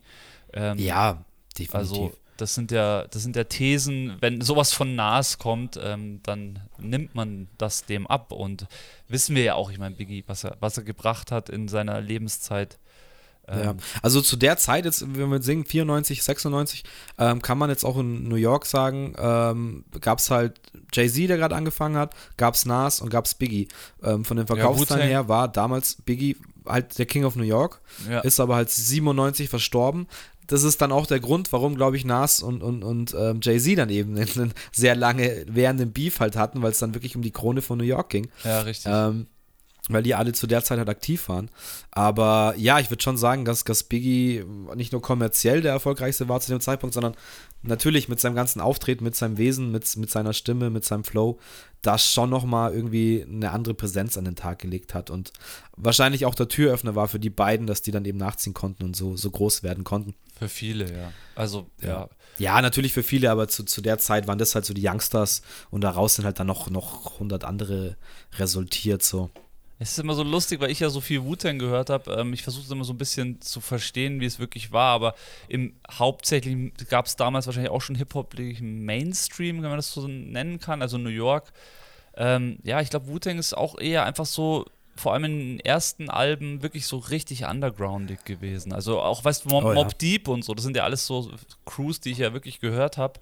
Und ich habe das nie wirklich so jetzt halt irgendwie eingeordnet. Aber wenn man das jetzt mal so sieht, wie du es gesagt hast, war es wirklich so. Es ging halt wahrscheinlich wirklich um diese Krone, so wer, wer setzt sich die Krone auf und ja. ja. Ja, auf jeden Fall. Ich meine, klar, ist, die Jungs waren halt dann auch hungrig und Stimmt. Man, New York ist die Geburtsstätte des Hip-Hops. Es war halt dann auch wichtig, dass man da die Fahne hochhält und da eben, ja, represented so. Und, und sein, sein Borough, sein, sein Viertel irgendwie ähm, represented, ja, absolut. Ähm, muss ja. Ich, muss ich gerade schauen, ja, also das Album haben wir durch, It Was Written, dann drei Jahre später, oder? Drei Jahre später, 1999, sein erstes äh, Nummer 1 Album, wenn ich mich jetzt nicht wundere. Ich glaube, das ist, ist eins der wenigen, die sofort auf 1 gegangen sind. Also kommerziell meine ich eins seiner erfolgreichsten. Vielleicht täusche ich mich jetzt auch, aber ich meine, dass ich das vorher gelesen habe. Dann kam das besagte ähm, Pharaonen-Masken-Album I Am sehr nice. Allein schon das Cover schon sehr nice. Special einfach. Ja, und vor allem, dass es auch damals so durchzieht. immer fasziniert, dieses Cover. Ich hab's, ich hab's nie besessen. Also, It Was Written, Ilmatic habe ich, original. Ich habe auch sehr viele andere, ich werde es noch dazu sagen. I Am hatte ich nie und habe ich immer noch nicht. Ähm, und habe ich auch lange ähm, Zeit selber gar nicht so gehört. Bei Nas gibt, weiß ich gar nicht warum, weil es eigentlich auch eins der krasseren ist. Also gerade jetzt die ersten drei, ersten vier, naja, ersten fünf, ersten sechs, würde ich mal sagen, sind, sind eh alle absolut krass. Ja, äh, aber ich meine, das I Am, damit ist er dann gleich auf die Nummer eins gestartet. So. Ja, vor allem wegen dem Hit Nummer 13, Nas is like äh, von DJ Premier, das ist ungefähr ja, der Bouncer, also der glaub, immer der, im Club lief, so gefühlt. Ja, das, das schon, Nas klar, das ist auch der meistgehörte, ja. aber ich glaube so wirklich weltweit kommerziell erfolgreich, wahrscheinlich ähm, äh, Hate Me Now, oder? Mit Diddy? Hate Me Now auch wegen dem Video, ja, ich glaube, dass, ja, das es, eher, sein. dass es eher so ein Videoding war, aber ich kann es einfach nur von meiner Hip-Hop-Zeit äh, sprechen und wir hatten das Thema ja auch letztens, wenn heutzutage irgendwelche 20-jährigen 90er-Musik auflegen. Jungs da draußen, dann muss Nas Is Like laufen. Ja, von dem Album. Also, weil wenn der nicht der läuft, dann ist es keine 90er Hip-Hop-Party. Weil das auch ist ein Klassiker, Primo-Beat, da haben wir jetzt auch schon bei den Producern und äh, Crews mit Gangster drüber gesprochen. Es ist auch einer der krassesten Primo-Beats auf jeden Fall. Ähm, da kann man nichts sagen. Dann ähm, möchte ich noch über einen Track sprechen von dem Album, den ich einfach sehr gerne mag und der mir auch den guten Scarface ähm, von den Ghetto Boys hatten wir auch in der Legendary Crew Folge. Oh, Favor for äh, Favor Und ja, Scarface aus Texas, auch ein Rapper mit einer sehr markanten Stimme. Und der Track 5, Favor for Favor, allein der Beat schon, wenn der ja. losgeht, da kriege ich Gänsehaut. Das, das löste mir einfach so ganz, ganz spezielle, wie du meinst, so diese, diese Hip-Hop-Momente aus. Und wo ich mir auch dachte, so, muss man auch überlegen, es ist noch vor den 2000ern. Und ja. wenn man den Beat hört, also auch von Hate Me Now und dann auch von Favor for Favor, das sind einfach dann schon Beats, die eigentlich schon diese 2000er Stimmt, ähm, ja Zeit irgendwie anpeilen und man ja. hört auf jeden Fall, dass da was, was in den Argen ist und dass sich was tut.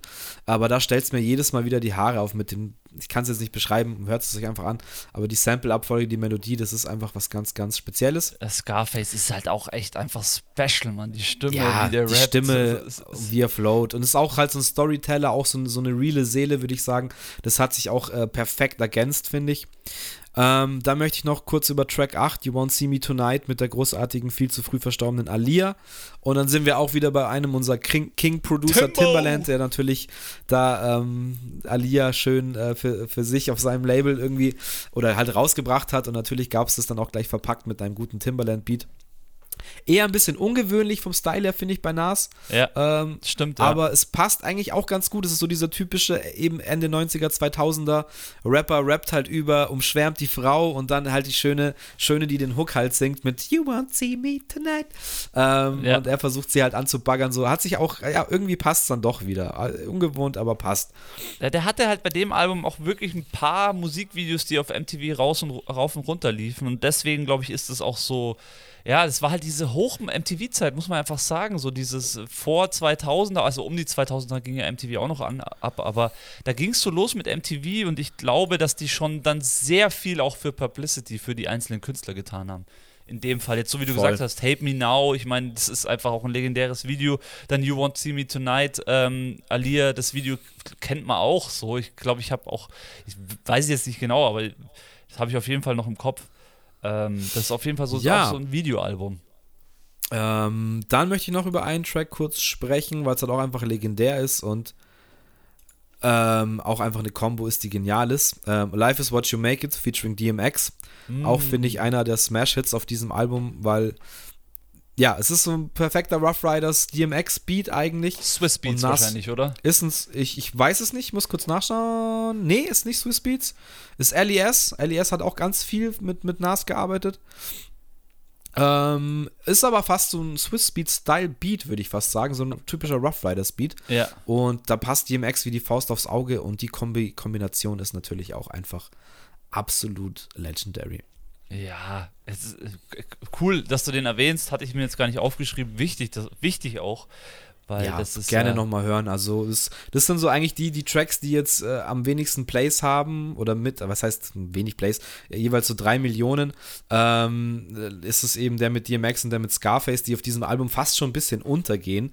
Äh, neben Hate Me Now und äh, Narcissus Like und You Won't See Me Tonight. Aber natürlich finde, also für mich immer, immer so die, die geheimen Favoriten auf, die, auf den Alben waren. Ja, voll. Cooles Album, echt Respekt für das Album. Und er hat eigentlich im gleichen Jahr gleich noch eins gedroppt, oder? Ja, er hat Ende Abgefahren. 99 dann das Album Nostradamus gedroppt. Auch wieder mit Nasgesicht drauf.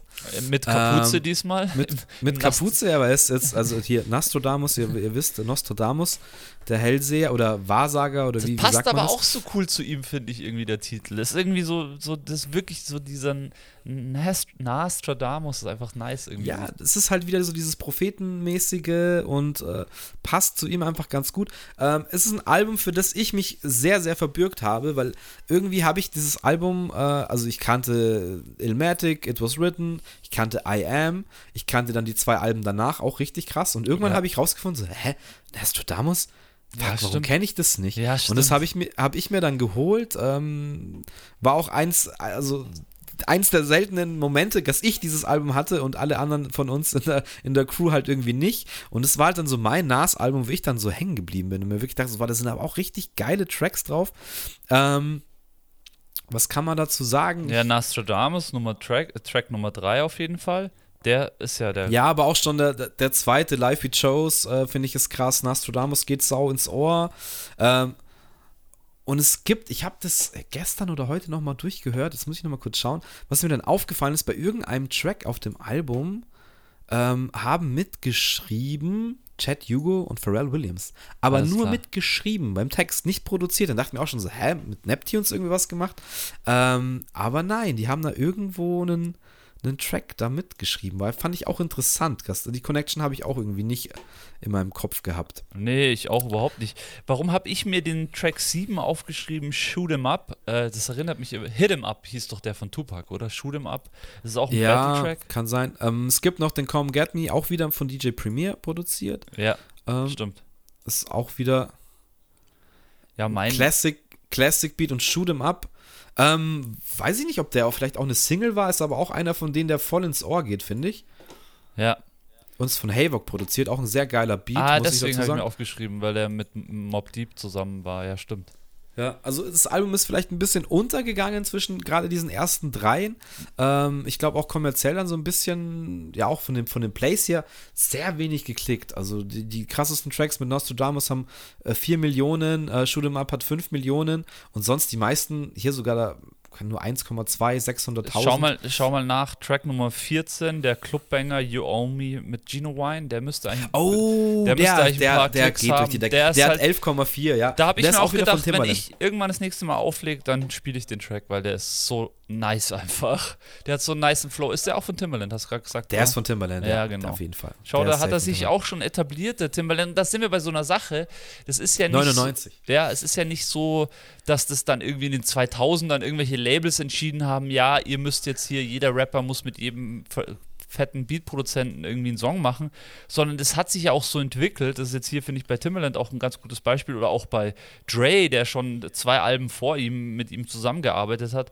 Das ist ja schon immer so, dass du dann, ich meine, hast du dann halt, das ist ja wie heute auch, du hast dann so einen Tag oder zwei Tage Studio-Session. Von mir aus fliegt Nas dann halt nach LA, trifft Dre, ist dann ein Tag oder halt ein paar Stunden bei dem im Studio und dann bauen die was und in den Stunden entsteht der Track. Es ist nicht so, dass die ständig im Austausch stehen, sondern es wird halt gearbeitet und sowas. Also ich meine, Timbaland ist ja ein gutes Beispiel, was der in den kurzen Jahren ähm, alles für Hits rausgehauen hat. Der hat halt einfach hart gewirkt. So. Ich meine, zu Recht hat er halt dann auch Erfolg, wenn er halt so abliefert. Ja, der war halt überall irgendwie mit dabei und hat seinen Stempel aufgedrückt und jeder wollte auch ein bisschen was von diesem Stempel dann äh, auch, also von diesem Klangbild für sich haben. Ja, individuell einfach. Also äh, Timbaland ist so einfach so, so ein gutes Beispiel immer, finde ich, weil er auch wie diese, dieser Beat zum Beispiel, You Own Me von Gino Wine, Nummer 14 auf dem Nostradamus-Album.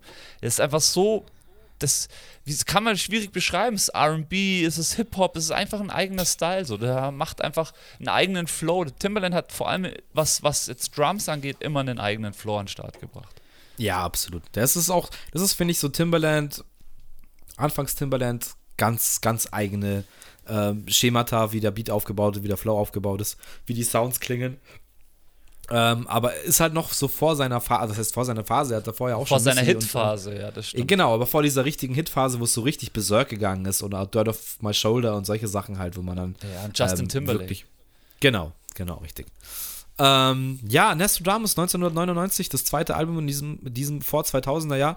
Äh, sehr unterschätzt. Ich kann es jedem empfehlen, der es das noch nicht gehört hat. Es ist jetzt nicht alles ähm, so krass wie auf den ersten drei Alben, aber da gibt es auf jeden Fall Höhen, die finde ich sehr unterschätzt sind und äh, viele von euch da draußen wahrscheinlich nicht kennen. Ja, die ersten drei sind halt wirklich so Classic, Boom Bap und dann dem Nostradamus. Ja, und auch bei dem nächsten merkt man dann schon, da geht es dann in die 2000er Jahre. Da geht es in die rein. 2000er, aber jetzt gerade das nächste vom Jahr 2001 ist eines meiner liebsten Hip-Hop-Alben of all time, das kann ich gleich dazu sagen. Okay, nice. Ja, Ähm, das sollen wir gleich drüber, ja, ja, klar, ja, klar. machen wir. Und zwar das gute Stillmatic, wie gesagt, 2001. Ähm, ich meine, das Intro finde ich halt schon mal Stillmatic, der Intro heißt auch so, ist einfach ein wunderschöner Beat und es, es kommt einfach, das finde ich ist dann so dieser perfekte 2000er-Style, wo Nas sich dann so einfach butterweich so einfach eingefügt hat und es ist, äh, es geht so locker von den Lippen und, oder was heißt von den Lippen, ihm von den Lippen auf jeden Fall und äh, es harmoniert so perfekt zusammen, produziert von Hangman 3 ähm, und dann geht es eben gleich weiter mit einer Hymne, Ja, über Und- wen? eine Hymne und gleichzeitig wahrscheinlich einer der besten Diss-Tracks ever im Hip-Hop-Bereich, Ja, Mann. nämlich den Jay-Z Diss-Track Ether. Den ähm, auf den, äh, davor kam der Takeover vom Jay-Z raus und das hat sich Nas dann nicht nehmen lassen. Ähm, ja, im Endeffekt ging es äh, um, ging's um Your den. dick sucking lips. Ja, richtig. Das sagt er ja auch. Also sie haben sich im Endeffekt, ähm, also sie, über diesen Memphis Bleak, der ja bei beiden Crews oder auch bei Nas äh, sehr hoch angesehen war, äh, ging, so der, ging so der Beef los und am Ende haben sich halt Jay-Z und Nas halt gebattelt. Und wie du schon sagst, Issa ist Also krass. ich habe halt gehört, ähm, Jay-Z hatte wohl auch ein Verhältnis mit äh, seiner damaligen äh, Freundin, mit der er auch seine Tochter hat.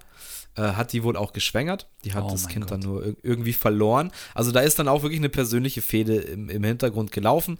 Äh, Jay-Z hat es dann auch später immer mal wieder auch erwähnt und ähm, ja, war nicht so cool. Ich weiß auch nicht, ob es bei dem Takeover war. Da war dann auch wirklich so, so weit, dass, dass Jay-Z einen Anruf von seiner Mutter bekommen hat, die dann irgendwie gemeint hat, so hey, okay, also alles schön und gut und beefen hin und her, aber das geht halt einfach gar nicht klar. Ähm, Was geht Sei gar nicht klar, die Freundin zu schwängern, oder was meinst du jetzt? Nee, dass er dann auch noch quasi darüber rappt halt. Und äh, das halt irgendwie auch in Texten verpackt. ähm, und ja, das halt eigentlich mal als Diss halt dann noch nutzt. Ich meine, es ist eh schon einfach eine Nummer, die ein bisschen zu weit geht und sich dann darüber noch lustig machen oder das dann noch in Reime verpacken und gegen den anderen schießen verbal. Geht halt gar nicht. Aber nichtsdestotrotz, ähm, auch wenn man jetzt den Takeover nimmt, finde ich, kannst du in der Pfeife rauchen. Ether ist einer der besten Diss-Tracks, meiner Meinung nach, ever im Hip-Hop. Beef-Bereich, was man so sagen kann. Persönliche Fehde hin, persönliche Fehde her. Wenn man jetzt einfach nur sagt, wir klären es einfach mit Tracks und mit Zeilen und mit Reimen und Vergleichen. Ja. Ähm, ich habe auch gehört, es gab dann irgendwie bei, ich weiß es leider nicht, wie der Radiosender heißt, denn in, in New York halt durch, durch die Decke ging, weil einfach dann die Radio-DJs auch diesen Beef beenden wollten und einfach die Leute haben abstimmen lassen. Und ich glaube, mit 58 Prozent hat Ether dann auch bei den New Yorkern eben gewonnen als, als der bessere Diss-Track. Ähm, und ich finde, das ist eine absolute Hymne. Ich kriege immer noch Gänsehaut, äh, wenn das Ding losgeht mit dann mit dem runtergepitchten Fuck Jay-Z. Aber das ist Ähm. aber halt auch der Beat. Ich meine, die Beat-Auswahl für einen Diss-Track ist ja auch immer wichtig und das ist so wirklich, der ist so episch, düster, keine Ahnung, der trifft es einfach so nice und ich meine, klar, das Nas, also nichts gegen Jay-Z und seine Texte, die er Freestyle schreibt. Ich bin ein krasser Jay-Z-Fan, aber Ey, also ich bin auch, muss ich auch dazu sagen, ich ja, also ich bin auch absoluter, Also- absoluter Jay-Z-Fan, aber ähm, das Battle hat er verloren. Meine Ja, Meinung. Ich, würde ich auch sagen, würde ich auch sagen. Also auf jeden Fall ist, ist, ist auf jeden Fall klar. Jetzt muss ich kurz schauen. Ähm, Got Yourself a Gun, das ist schon gleich der dritte, das ist auch äh, Cla Classic so. Also ja, Absolut. Stillmatic, Absolute Hymne. Äh, na krass, ja. Der Beat ist auch einfach. Was soll man dazu sagen? Wer hat den denn produziert überhaupt? Megahertz hat den produziert, sagt mir jetzt so auf die Schnelle auch nichts. Ja, ähm, ist auch einer seiner absoluten Top-Hits und an die man denkt, wenn man an Nas denkt, würde ich mal sagen. Ähm, Habe ich heute früh auch nochmal gepumpt, eigentlich fast das ganze Album auf dem Weg in die Arbeit. Nice. Ähm, das Album habe ich auch original. Also wir sehen, ich habe äh, bis auf das I Am, habe ich bis jetzt, stand jetzt alle Alben original, wie im CD-Regal. Ähm, und ist auch eine Sache, Stillmatic muss ich mir auf Platte nochmal, glaube ich, auch holen, weil das ist wirklich, finde ich, eins der Hip-Hop-Alben. Okay. Ich glaube, bei mir wäre es auf jeden Fall eins der ersten drei. So, oder vor allem das zweite, It Was Written, ist für mich schon, Ja, schon nice. also- Aber jetzt lass uns mal hier dabei bleiben. Ähm, fünfter Song, You Are the Man. You Are the Man, das ist auch mit so, einem- so einem geilen Soul-Gesangssample. ich weiß leider nicht. You're the man. Ja, Ja, richtig. richtig, geiler Beat. Ähm, ich finde halt auch, da kommen halt so wieder diese, wie gesagt, es ist jetzt die Kombination aus diesen 2000er Beats, es hat sich da was, was weiterentwickelt. Äh, und die Symbiose eben aus diesen Storytelling-Texten und da auch mit so Sample-Cuts und, und einzelnen Loops, die da einfach noch reingeworfen werden, ähm, ist es nochmal perfektioniert. Auch Large Pro Beat, äh, großartige Nummer. Ja, absolut. Nummer 6, Rewind, muss ich auch noch mal kurz hervorheben. Ähm, hört euch das mal an, alle Rap-Fans da draußen, weil er erzählt eine Story aus dem Hood, aber rückwärts. Er fängt quasi mit dem Ende an, er erklärt es vom Anfang des Tracks auch nochmal so, ich beginne, ich erzähle jetzt eine kleine Geschichte, beginne aber mit dem Ende, äh, wo dann jemand irgendwie erschossen wird und dann ja, sagt er dann, er, er, redet jetzt nicht rückwärts, aber er sagt dann auch gewisse Redewendungen, dreht er halt dann um und spielt dann eben auch damit, dass es eben rückwärts abläuft und so weiter. Ähm, und ist auch absolut einfach krass. 2013, ich glaube auch kein, kein wirklicher Hook. Ähm, also ein geiles Storytelling-Konzept und es ist ja fast schon irgendwie wie so ein Drehbuch schreiben, ja. das aber als Text verpacken ja. äh, und dann eben noch einen Twist einbauen. Äh, absolut krank. Er ist echt krank, wusste ich noch gar nicht. Cool, dass du das erzählst. Ähm, Ziehst dir mal rein. Dann siebter Track, One Mic, auch legendär one. auf jeden Fall. Only need one, ich brauche nur ein Mic, sagt er an dem Track. Sehr, sehr aussagekräftig, sehr nicer Track, auch einer der meistgeklicktesten Tracks auf jeden Fall. Ähm, ja, der, der steigert sich auch so schön, weil er wirklich ganz ruhig anfängt, eben ganz sachte auch zu rappen und am Schluss wird er halt immer energischer und haut richtig Emotionen rein. Also ist auch so ein richtiger, steigert sich, ähm, umso länger der Track läuft, umso mehr steigert sich der Track. Ja, Respekt. Also echt Respekt, cooles Album. Und ich muss gerade irgendwie öfters mal auch an Eminem denken, der sich sicherlich von Nas auch so ein paar Scheiben abgeschnitten hat und so ein paar Ideen auch äh, genommen hat, weil es gibt nicht viele, die sich wie soll man sagen, die so wirklich ins Detail auch beim Texteschreiben gegangen sind, so wie bei der Idee, die du gerade erzählt hast, oder bei dem Song, den du gerade erzählt hast, mit der Geschichte rückwärts erzählen, oder jetzt halt hier die Steigerung bei One Mic. Ähm, ja, also klar, Eminem hat es vielleicht für sich auf seine Art und Weise dann perfektioniert, klar, aber ist ja immer so. Ich meine, Hip-Hop ist eine, oder Rap ist, äh, oder halt ähm, Rap-Musik ist irgendwie auch oft mit Samplen und Abkupfern und Ideen klauen, hat das ja oft auch zu tun. Ich will es nicht so negativ sagen mit klauen. Aber ja, ich meine, man bedient sich natürlich aus der Vergangenheit immer wieder, das ist ja normal. Ja, selbstverständlich. Aber Nas ist, finde ich, auch ein Typ, der auch immer wieder auch alte Samples nochmal benutzt. Also es kam auch zwei, ja, dreimal vor auf Alben. Stimmt. Dass der dann Sachen wieder ausgegraben hat, kommen wir später auch nochmal dazu. Ähm, war gerade einer seiner größten Hits, ähm, aus Mitte, Ende der 2000er Jahre, ja. ähm, war auch auf dem Album davor schon mal drauf. Und das ist auch jemand, der sich quasi selber resampelt und dann dadurch auch neu erfindet. Ich finde es auch krass, dass du Eminem genannt hast, weil Eminem wird auf dem seinem nächsten Soloalbum auch ein Thema werden. Weiß nicht, ob du das wusstest. Ja, weiß ich. Ähm, aber ja, jetzt warte mal, gibt es noch kurz was bei Ilmatic, was hervorzuheben ja, ist? Also, Stillmatic, ja, Stillmatic kann man auf jeden Fall jeden Track nennen. Destroy and Rebuild ist auch krass. Ähm, das ist ein Diss-Track gegen Comega, kann man auch kurz dazu sagen. Ähm, das war ja auch einer seiner, seiner Queensbridge Homies, den er ja auch aufgebaut hat, gesigned hat, einen Def Jam Deal klar gemacht hat. Äh, und den, ähm, das, also da geht es dann, glaube ich, auch The Bridge is Over, The Bridge is Over im Hook. Ähm, und deswegen Destroy and Rebuild, also weil da irgendwie die Crew auch ein bisschen auseinandergebrochen ist und da vernichtet er mal kurz Comega. ähm, was noch einer meiner absoluten Highlights ist, ist What Goes Around. Oh ja, stimmt. Da ist der Hook auch gesungen von äh, Keon Bryce. Ähm, ist auch einfach nur eine großartige Nummer. Also dieses Album, ich, wenn ich das höre, das, das, da kommt einfach die Zeit, wo ich äh, meinen Führerschein gemacht habe und das eben auf CD hatte und einfach gecruised bin und einfach Stillmatic gepumpt habe. Das, das ist die Zeit, die bei mir da hochkommt und deswegen kenne ich das auch sehr gut. Äh, und deswegen liebe ich das auch. Ja, muss man auch kurz erwähnen, ähm, What Goes Around ist produziert von Salam Remy, mit dem hat er auch ganz viel zusammengearbeitet. Auch Stimmt, auf, ja. Glaube ich, vom ersten Album an oder vom zweiten Album an irgendwie für den produziert und die, die haben auch ganz viel Musik zusammen gemacht. Ja, Stillmatic 2001, absolut legendäres, großartiges Album für mich. Ja, Mann, auf jeden Fall. Und ja, es geht immer weiter. 2002 kam schon der nächst, das nächste Album, das vielleicht auch das erste Album, was wirklich zu 100% in den 2000er Jahren angekommen ist. Ähm, es hat bei ihm nur zwei, zwei Jahre gedauert. Auch jemand, der so diesen 2000er Jahre Hip-Hop irgendwie mit geprägt hat, vor allem am Anfang. Ich meine, gegen Ende, ähm, vor allem dann das Album, was danach kommt, ist vielleicht nicht mehr so zu nennen, aber das God's Son, bei dem wir jetzt sind, 2002, ähm, ist schon auch nochmal so ein klassik ja. Du nur ganz kurz, bevor wir jetzt über Godson sprechen, hast du von auch 2002 die Lost Tapes, hast du die jemals so wirklich gehört? Nee, habe ich, nicht, hab ich mir nicht reingezogen. Ich also nehme mich leider auch nicht. Ähm, aber Shoutout an, an äh, Tobi Häusler. Der hat mir nämlich immer gesagt, so, oh, fuck, du, also der ist auch ein richtig krasser Nas-Fan. Äh, auch ein alter Spätzle aus, aus Emmering, hier aus unserer Ecke von früher. Ähm, und der hat mir immer gesagt, boah, die Lost Tapes sind so krass und die sind so unterschätzt und keine Sau kennt das und da muss man sich unbedingt reinziehen. Ich habe es immer noch nicht geschafft. Aber dazwischen, genau, kam auch 2002 die Lost Tapes, war einfach elf Tracks einfach mal rausgeballert, die nie veröffentlicht wurden.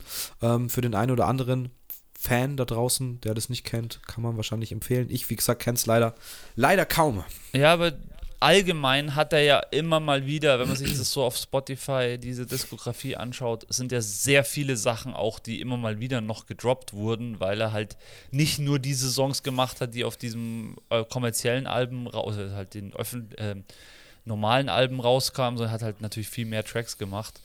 Ein guter Künstler macht halt meistens mindestens doppelt so viele Tracks, wie auf dem Album drauf sind und dann wird halt ausgesucht. Und dann, ja. Ja, so ist es. So ist es bei Rappern. Immer viel Überschuss und äh, schön, wenn man das nochmal droppen kann. Ja, dann 2002 auch God's Son. Ähm, habe ich auch original. auch ein absolutes Classic-Album für mich. Geht gleich los mit Get Down. Ähm, Glaube ich auch ein Beat und ein Track. Wer irgendwas mit 2000er Jahre Hip-Hop ähm, zu tun hat, der hat es im Kopf. Ja, das ist so Weil ich finde, so der Drop, wie es dann los, dieses dün, dün, dün, bum, bum, dün, dün, dün, bum, bum, bum. Das geht einfach so rein und ist auch irgendwie auch so ein Classic Nas-Track und Classic Nas-Beat vor allem, ja. wie der einfach reinkommt und droppt. Ähm, absolut crank, Alter. Ja, Mann, richtig nice. Richtig schön. Ähm, dann zweiter Track habe ich gar nicht aufgeschrieben. Ich habe den dritten Made You Look aufgeschrieben. Ja, aber Papa, wir überspringen jetzt nicht den zweiten Track, wenn es über Eminem geht, ne? Ach, das Weil ist der Eminem-Track. The Cross, The Cross ist produziert und das hört man auch klipp und klar, wenn man sich auch in der Zeit beschäftigt hat, ist produziert von Eminem. Und ich finde es auch lustig, dass die, also sie haben schon später ein Feature gehabt oder so, aber 2002, ähm, 2002, lass mal kurz überlegen, wo war Eminem da? Was hat er da gerade gemacht? Da hat er schon auf jeden Fall ja, ich glaube, da kam so das zweite Album oder dritte Album. Also ich glaub, Marshall Mathers LP war da schon am Start, weiß ja, ich nicht. Aber äh, krass, dass sie auch kein Feature haben, sondern dass sie sich ein Beat von Eminem holt. Ja, ich glaube auch, ich glaube auch, das habe ich mir schon öfters gedacht, bei solchen sehr weit äh, oder etablierten Rappern, die wirklich ein krasses Standing haben, dass die sich auch genau überlegt haben, wen, mit wem sie kollaborieren und mit wem nicht und was es dem bringt und was es dem. Das ist heutzutage auch immer noch so. Also vor allem auch Labels schauen da sehr drauf, weil du willst jetzt halt nicht, das ist ja genauso wie bei so einem Battle-Track du willst ja dann danach nicht irgendwie dastehen, okay, was habe ich jetzt für eine Scheiße gemacht. Ich muss da gerade, schlechtes Beispiel, aber kannst du dich an diesen, diesen Beef, den äh, Machine Gun Kelly ganz alleine angefangen hat, äh, Eminem zu dissen, mit diesem Billow-Track, so, ja, ich diss jetzt mal Eminem und dann kommt halt Eminem und macht dich halt äh, klein und seitdem macht äh, Machine Gun Kelly nur noch äh, Rock. Musik. ja, das halt stimmt. So ähm, nice ja, du hast absolut recht. Weil, äh, auch gerade wenn ich an Eminem Features denke, fällt mir Renegade ein vom, vom Blueprint 1 Album von Jay-Z. Oh ja. Ähm, und es wird ja auch lange vorgehalten, dass ähm, Eminem halt, also das hat auch, ich glaube, ich ist auch in Ether äh, sogar eine Zeile von ihm. Ja, yeah, he killed äh, on his own track. Eminem yeah, murdered yeah. you on your own track ja, oder so. Das ist auch eine Zeile, glaube ich, die Nas ihm dann gedroppt hat. Ja, Mann. Ähm, wahrscheinlich hat er sich auch gedacht, okay, wir machen, ich nehme den Beat. Ähm, ist aber interessant, also die Beat Beat-Auswahl finde ich sehr interessant, weil es irgendwie. Stimmt, ja. Es ist halt ein sehr typischer Eminem-Beat, aber der Track kennt auch keine Sau wahrscheinlich, nur auch 2,8 äh, Millionen Aufrufe. Aber ist auch sehr Dre an. Also, falls ihr euch fragt, ich spiele die alle im Hintergrund auf meinen Kopfhörer noch ab und höre die immer ein bisschen an, deswegen habe ich so ein bisschen Latenz beim Reden. Ähm, Finde ich eine interessante Wahl, dass sich Nas den Beat dann ausgesucht hatte. Gemeint hat, das wird Track 2 auf dem eben Gutzon-Album, ähm, was ja auch relativ erfolgreich war. Ja, absolut. Und also, gerade zwischen Get Down und dann eben Made You Look. Made You Look, mit wem ist der Track? Oder ist das auch ein Solo-Track? Mit, mit, niemandem. Also, das ist einfach nur ein Nas-Track. Ja. Ähm, produziert. Ah, wieder Salem Remy. Ah, okay, da ist er wieder. Okay, und es so. ist auch wieder so ein typischer, typischer Nas-Beat. Mit dem Hey Nas. Und ähm, ja, krasser Einstieg. Ja, total. Was ich mir jetzt noch aufgeschrieben habe auf dem Album, ähm, ist Nummer 7, I Can. Das ist dieser Song, wo die Kinderstimmen im Refrain singen. Ähm, ähm, wie, wie, wie, wie ist die Übersetzung? Jetzt kriege ich jetzt nicht ganz hin, weil ich nicht die ganzen Texte habe. Aber auf jeden Fall ist auch so ein wirklich so ein Nas Klassik, kann man eigentlich sagen. So, den kannst du eigentlich auch ja, immer. Ja, äh, Shame on Me, ich weiß jetzt gerade nicht. Ist es, ist es Beethoven oder Mozart oder was ist es denn? Beethoven, ist es Beethoven. Ist es, Be ist es ja. für Elise, oder sogar? Ja, es ist, nee, weiß ich nicht, aber es ist auf jeden Fall ein Beethoven. Safe. Ähm, klar, also einfach bekanntes Beethoven-Klavierpiece gesampelt. I Know I Can. Äh, ich kann jeder sein, der ich will, genau. Das ist die, das ist die Hook von den, von den. Ja, das ist auch so ein. So if I work hard if, ja. I can bear. Ja. genau, ich kann, also im Endeffekt, wenn ich hart genug arbeite, kann ich alles erreichen. Das ist auch so ein klassische, kann, das ist so eine klassische Nas-Aussage, ähm, die einfach auch wieder sein, seine Power sieht und seine Power, die auch an seine Leute oder an die Leute, die ihn feiern, weitergibt. Der Song, ja, ich glaube, der hat einfach zu der Zeit alle geflasht. Video war geil. Also, ähm, ja, es hat alle abgeholt. Junge Leute wie alte Leute. Da war, es war einfach so, so, so eine Hymne, so, so eine klassische ja. Rap-Hymne ist es. Absolut. Ähm, da haben wir auch letztens drüber gesprochen mit dir, mit dem Book of Rhymes, wo wir über die Producer gesprochen haben. Oh, ist der da drauf? Ja, stimmt. Der, der ist da drauf, Track 8 nach I Can, ähm, vom guten Alchemist pro, äh, programmiert, würde ich sagen. Produziert. Auch, auch richtig. Äh, auch programmiert, ja, stimmt. ähm, und das ist auch eine, ein, ein Track, den ich einfach sehr, sehr mag und sehr liebe, wenn man da eben auf den Text hört. Also, es ist jetzt die Frage, inwieweit es stimmt was er in dem Text sagt, aber er sagt da quasi im Intro irgendwie so, ah, Alchemist, ich habe meine alten Bücher ausgepackt, so wie vollgepackt sind mit Texten, die niemals verwendet werden, komm, ich spit, mach mal ein Beat an, ich spit jetzt da einfach was drüber und dann quasi immer so halt irgendwie anfängt und da Stimmt, und so dann hört er so auf wieder, gell? Ja, dann hört er wieder auf und dann raschelt, dann blättert er wieder um, so, ah, mal schauen, was das für ein Text ist ah, und so weiter. Also klar, nice. es ist halt mit, mit Effekten und so bearbeitet, aber es kann natürlich sein, dass er sich wirklich alte Texte aus alten Büchern rausgesucht hat ähm, und der einfach anfängt und die besten davon nochmal gepickt hat, um die halt in den Track insgesamt zu verwerten. Finde ich auch eine super geile Idee. Und ja, auch Alchemist äh, passt da perfekt zu Nas und es ergänzt sich einfach super, super gut. Ja, Mann, finde ich auch richtig gut.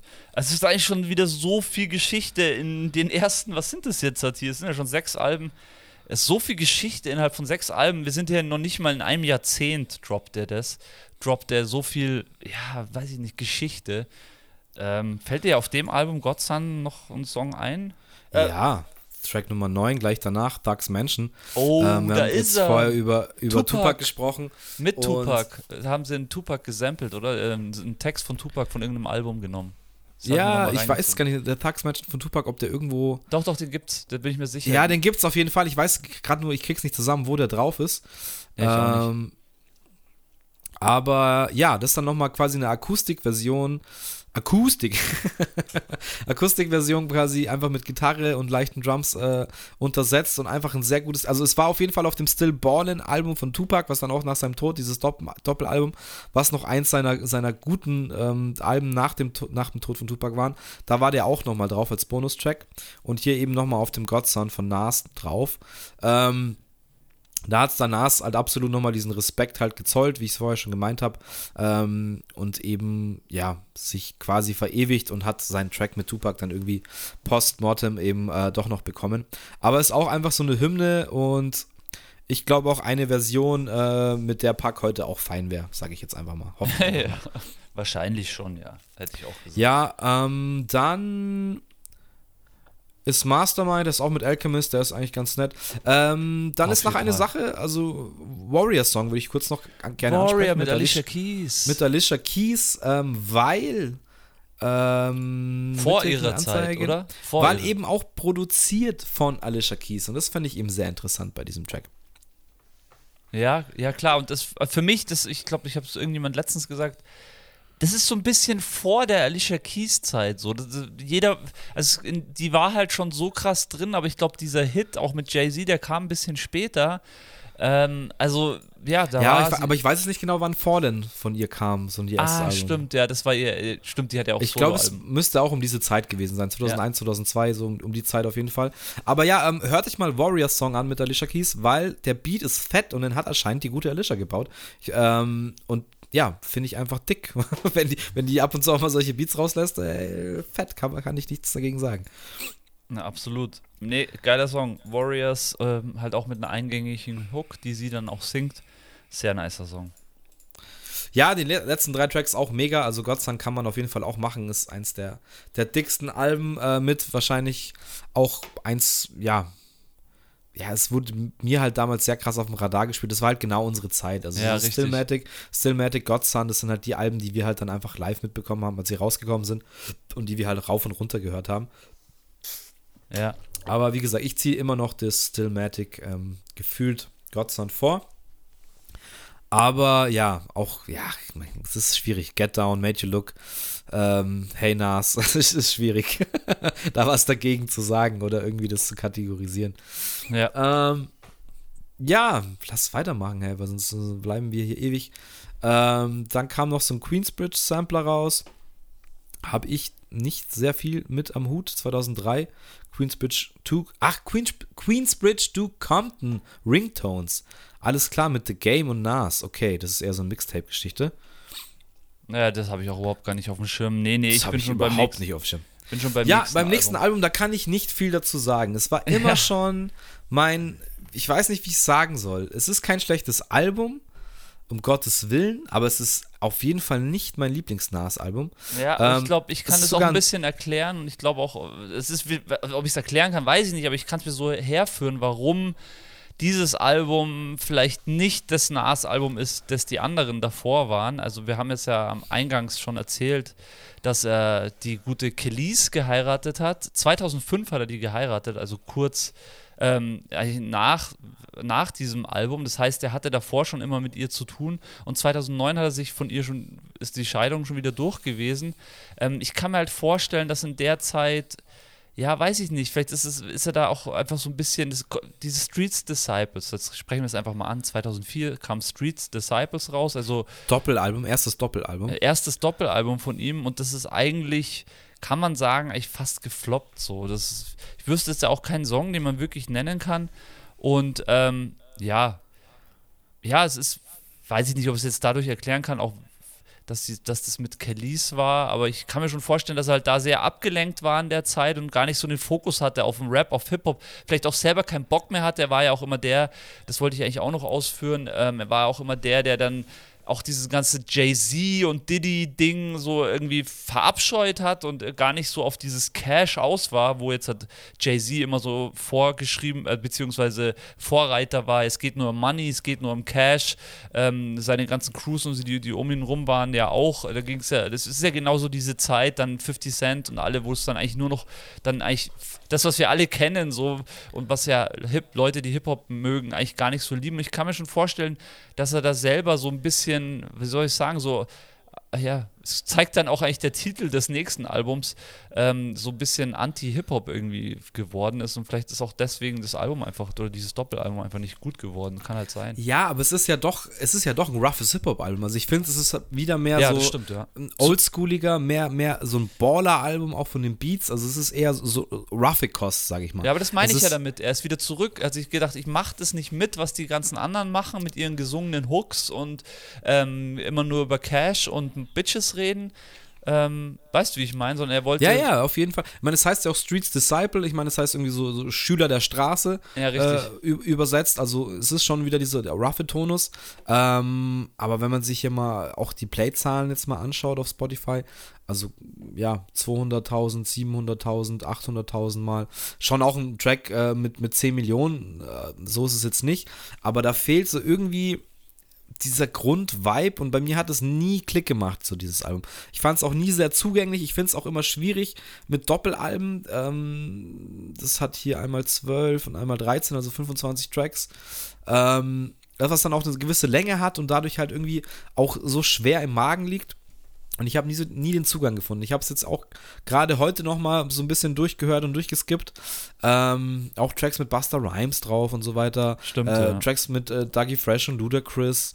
Ähm, aber das macht alles irgendwie nicht so Klick und es fühlt sich irgendwie, wie du sagst, also es kann sein, dass da die, die Lebensumstände auch irgendwie eine andere waren. Äh, es kommt nicht so bei mir an, dass ich einfach sage, Logo, das ist, fühlt sich irgendwie an wie aus einem Guss und ähm, ja, hat bei mir nie so wirklich Klick gemacht. Ja, bei mir auch. Deswegen lass uns einfach gleich weitergehen, weil ich dazu dem Album leider nicht viel zu sagen habe. Ähm, das mit Kellys haben wir besprochen. Oder bist du auch d'accord? Lass uns das nächste Album ansprechen. Und das Ja, sehr dann, gerne. Da kann das ich sieht man ja dann auch. sagen. Das ist ja wirklich so für mich auch das Ding. Das sieht man ja jetzt auch. Wir hatten jetzt wirklich fast so einen Zwei-Jahres- oder Ein-Jahres-Rhythmus beim guten Nas und jetzt haben wir mal drei Jahre Pause und da sieht man dann, dass er sich wirklich da wahrscheinlich auf diese Beziehung auch mehr fokussiert hat oder auf sein Leben, sagen wir es mal so. Wahrscheinlich einfach gar Aber- nicht mehr diese. Eine Sache muss ich dann schon noch ausgraben. Weil wenn man jetzt vom, vom, vom Streets Disciple, das heißt nämlich auch das, was ich vorher gemeint habe mit dem selber Sample, den allerletzten Tracks, Thieves Team nimmt. Ja, Und wenn man sich das mal anhört, ja. Dann macht es schon Klick, weil er benutzt ein, ich meine, es ist Led Zeppelin Sample, ich bin, oder ich bin mir jetzt nicht ganz sicher. Ähm, das ist dann aber die Hitsingle und auch die Namensgeber ja. für das nächste Album, weil er dieses Sample dann nochmal gerecycelt hat und einfach nochmal benutzt hat auf dem 2007er Album Hip Hop is Dead. Ja, da ist der Titel da ist der Titel und da ist dann auch Track 5, Hip Hop is Dead, das war auch die Single. Ähm, und er hat eins zu eins das Sample einfach nochmal benutzt und mit Will I Am, der hat es ihm dann nochmal neu produziert und auch den Hook gesungen. Und dann quasi so, ist es schon so ein bisschen ein konzeptiges Album des Hip Hop is Dead. Zieht sich dann auch so ein bisschen drüber, Who Killed It und so weiter und so fort. Ähm, und war damals, also diese Aussage generell, äh, das als Albumtitel auch zu nehmen, auch mit dem Cover mit der schwarzen Rose quasi, die er jetzt ins Grab wirft und so, ja. ähm, das war dann schon wieder irgendwie so ein Auftritt, wo man sagt, okay, ähm, da ist jetzt einer, der den Scheiß mit erfunden hat und äh, der das auch irgendwie noch macht, aber der auch selber sagt, okay, der Scheiß, so wie wir ihn kennen, ist nicht mehr der Scheiß, den wir angefangen haben und damit halt auch irgendwie einfach tot so. Und das ist schon auch immer eine, eine krasse Aussage, die sich dann auch irgendwie durch dieses Album halt zieht. Ähm, und ich habe eine ganz spezielle Erinnerung an dieses Album, weil das habe ich mir damals, äh, waren wir in Rumänien im Urlaub und ich habe mir das, da waren wir in irgendeiner so einer Mall in Rumänien und ich habe das immer noch quasi, da ist neben dem Parental Ad Advisory, was weiß ich was, äh, noch eine rumänische Fahne. Also ich habe dieses äh, in Rumänien mir geshoppt damals. Nice. Und habe es auch original hier noch äh, im Regal stehen. Nice, ja, aber auch nochmal weiter auszuführen zu dem, was ich vorher schon gesagt habe, und das zeigt ja, ja, der Titel hier ganz gut und wahrscheinlich auch das ganze Album, da hat er wirklich das auch verarbeitet, was die Jahre davor in diesem guten Hip-Hop alles abging und was ihm alles wahrscheinlich widerfahren ist und was er alles, was sich, was alles gegen ihn oder widerspricht, äh, was, also was eben aus dem Hip-Hop geworden ist. Und deswegen hat er diesen Titel wahrscheinlich auch gewählt. Mir ist das ziemlich klar, weil ich habe das ähnlich gesehen. Die 2000er Jahre ist einfach im, im, ja, im Musikmarkt in Amerika ist Hip-Hop so krass angekommen und hat äh, Milliarden Umsatz gemacht und es ging eigentlich irgendwann einfach nur noch um die Kohle und gar nicht mehr darum, dass es darum geht, dass man ein geiler und vielleicht irgendwie Storyteller ist oder ein guter Rapper ist oder gut irgendwie ähm, flowen ja, kann. Track, Track 1, Money over Bullshit. Also. Ja, genau. Geht's, geht's ja schon los. Ähm, was ich auch interessant finde, dann Carry On Tradition, Track Nummer 3. Ähm, produziert nämlich von Scott Storch. Oh. Auch ein alter Bekannter dieses, dieses Podcasts. Ähm, absolut angekommen in den 2000er Jahren, würde ich sagen, was die Beat Productions angeht. Ja, man, der Und ist aber auch ein Carry On Tradition, auch ein richtig, richtig fetter Track auf dem Album, muss man sagen.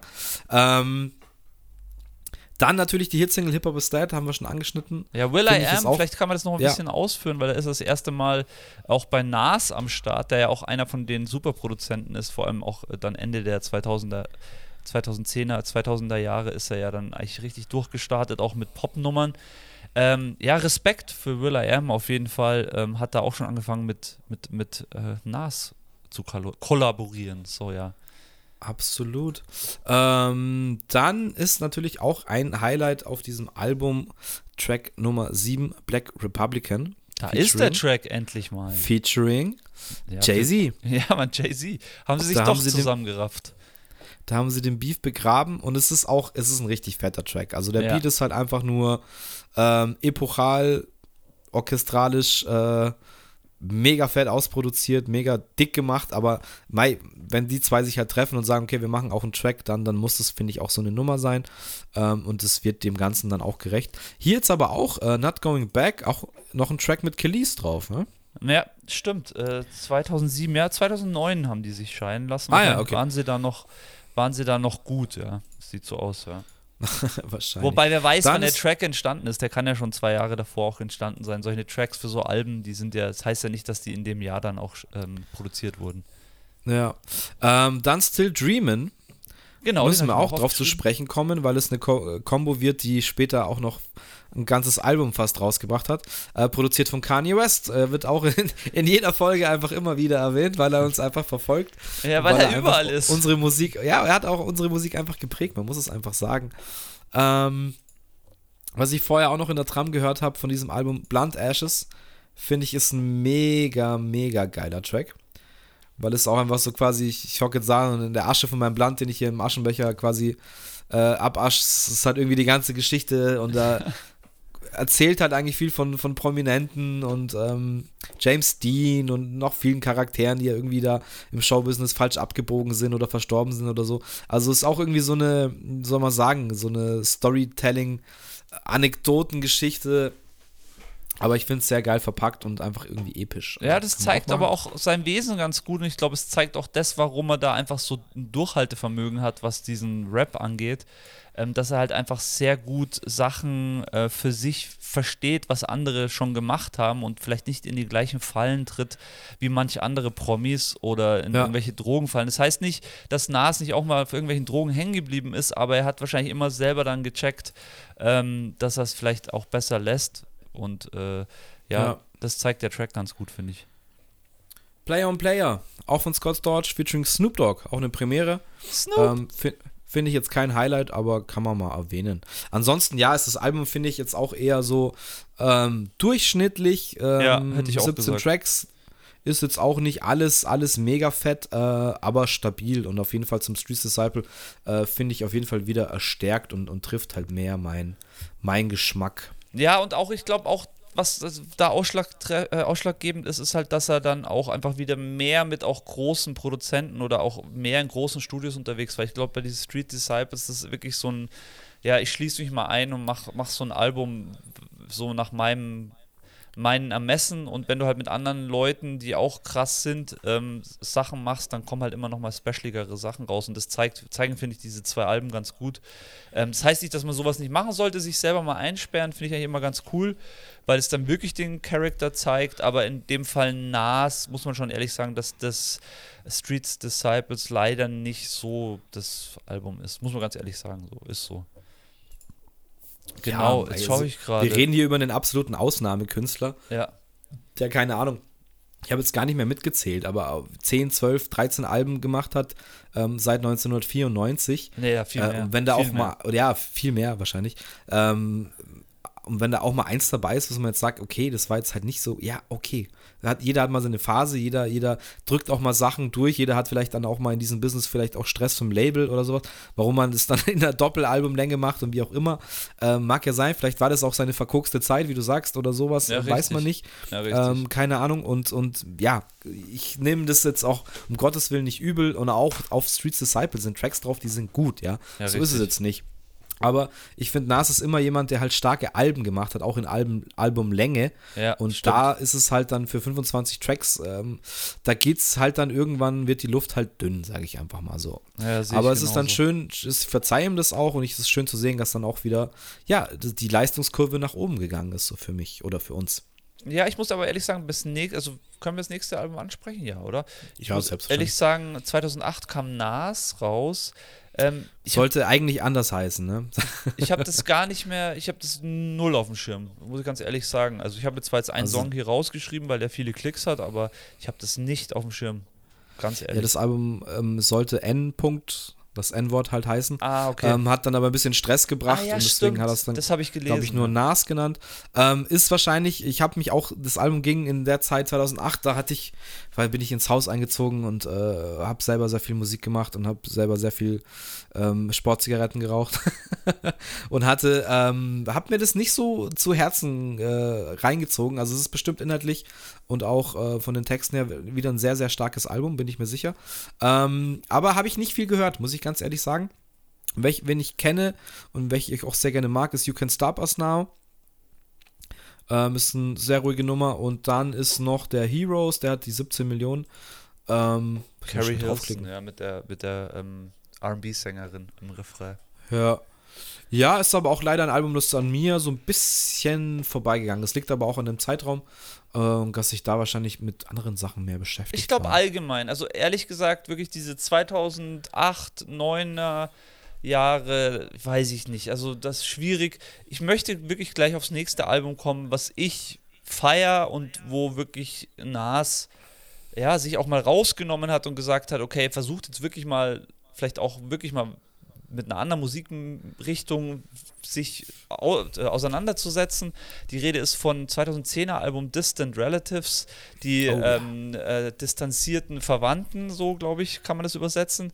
Ähm, und die Verwandten in dem Fall sind äh, Damien Marley, sind die ganzen Marley Brothers eigentlich, von Bob Marley, die Söhne. Nee, das ist nur der Junior Gong. Das ist der jüngste Mali. Das ist nur. Also sind die anderen auch drauf? Ja, ja, Ah, das, doch, jeder ist hast da recht. mal irgendwie drauf. Ja, aber es ist der, also es ist Feature. aber schon ein Kollabo-Album zwischen Damien Junior Gong Mali, also dem jüngsten Mali-Sohn. Die Richtig, anderen sind ja. als Features mit drauf. Aber es ist schon ein Kollabo-Album zwischen den beiden. Richtig, ja. Ähm, und ja, also das Welcome to Jamrock von Damien Marley finde ich auch einfach grandioses Reggae, Dancehall-Album, wie man es auch immer nennen will. Ja. Und ich habe eine Special Story zu diesem Album. Ich habe es auch sehr abgefeiert.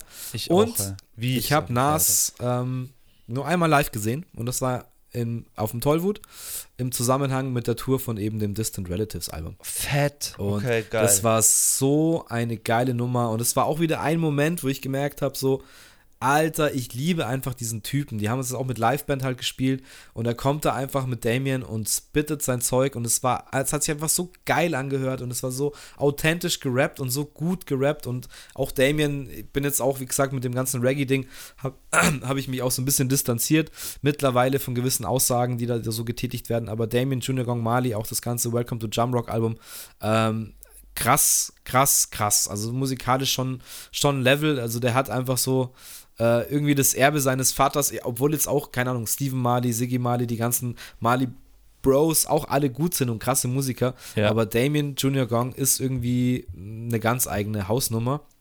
Und klingt auch einfach so krass. Also die klingen alle so krass wie Bob Marley, aber ähm, ja, diese Kollabo, die, die haben sich gesucht und gefunden und es hat ja. sich gleich richtig angefühlt. Auch der Track auf dem, auf dem äh, Welcome to Jamrock Album, der Road to Zion. Ja. Ähm, ich meine, dass das ja auch das Welcome to Jamrock wahrscheinlich davor rauskam. Ja, Wäre wahrscheinlich. logisch, oder? ja, wäre logisch. Ähm, kann auch sein, dass es nicht stimmt, aber ja, irgendeine Kollabo, die, die haben sich gefunden, gesucht und gefunden und ähm, ist eine krasse Nummer und das kann man immer noch super gut hören. Ich habe fast schon vergessen, dass es das gibt und jetzt Gott sei Dank auf der Recherche hier mit Nas wieder auf das Album gekommen und vorher auch, ich sag euch nur Track 10, Namin, zieht euch den mal rein, Alter. ja, richtig. Ach, so viele nice Tracks. Aber für mich auch wieder zurück zu dem, zu meinem Gefühl, was Hip-Hop angeht. So, äh, ich habe ja da die 10 Jahre, 90er Jahre und 2000er Jahre echt äh, Hip-Hop aufgefressen. Und ich war Ende der, ja, wie soll man sagen, der, der 2000er Jahre, also 8, 9, wie ich jetzt vorhin gesagt habe, war ich so ein bisschen übersättigt.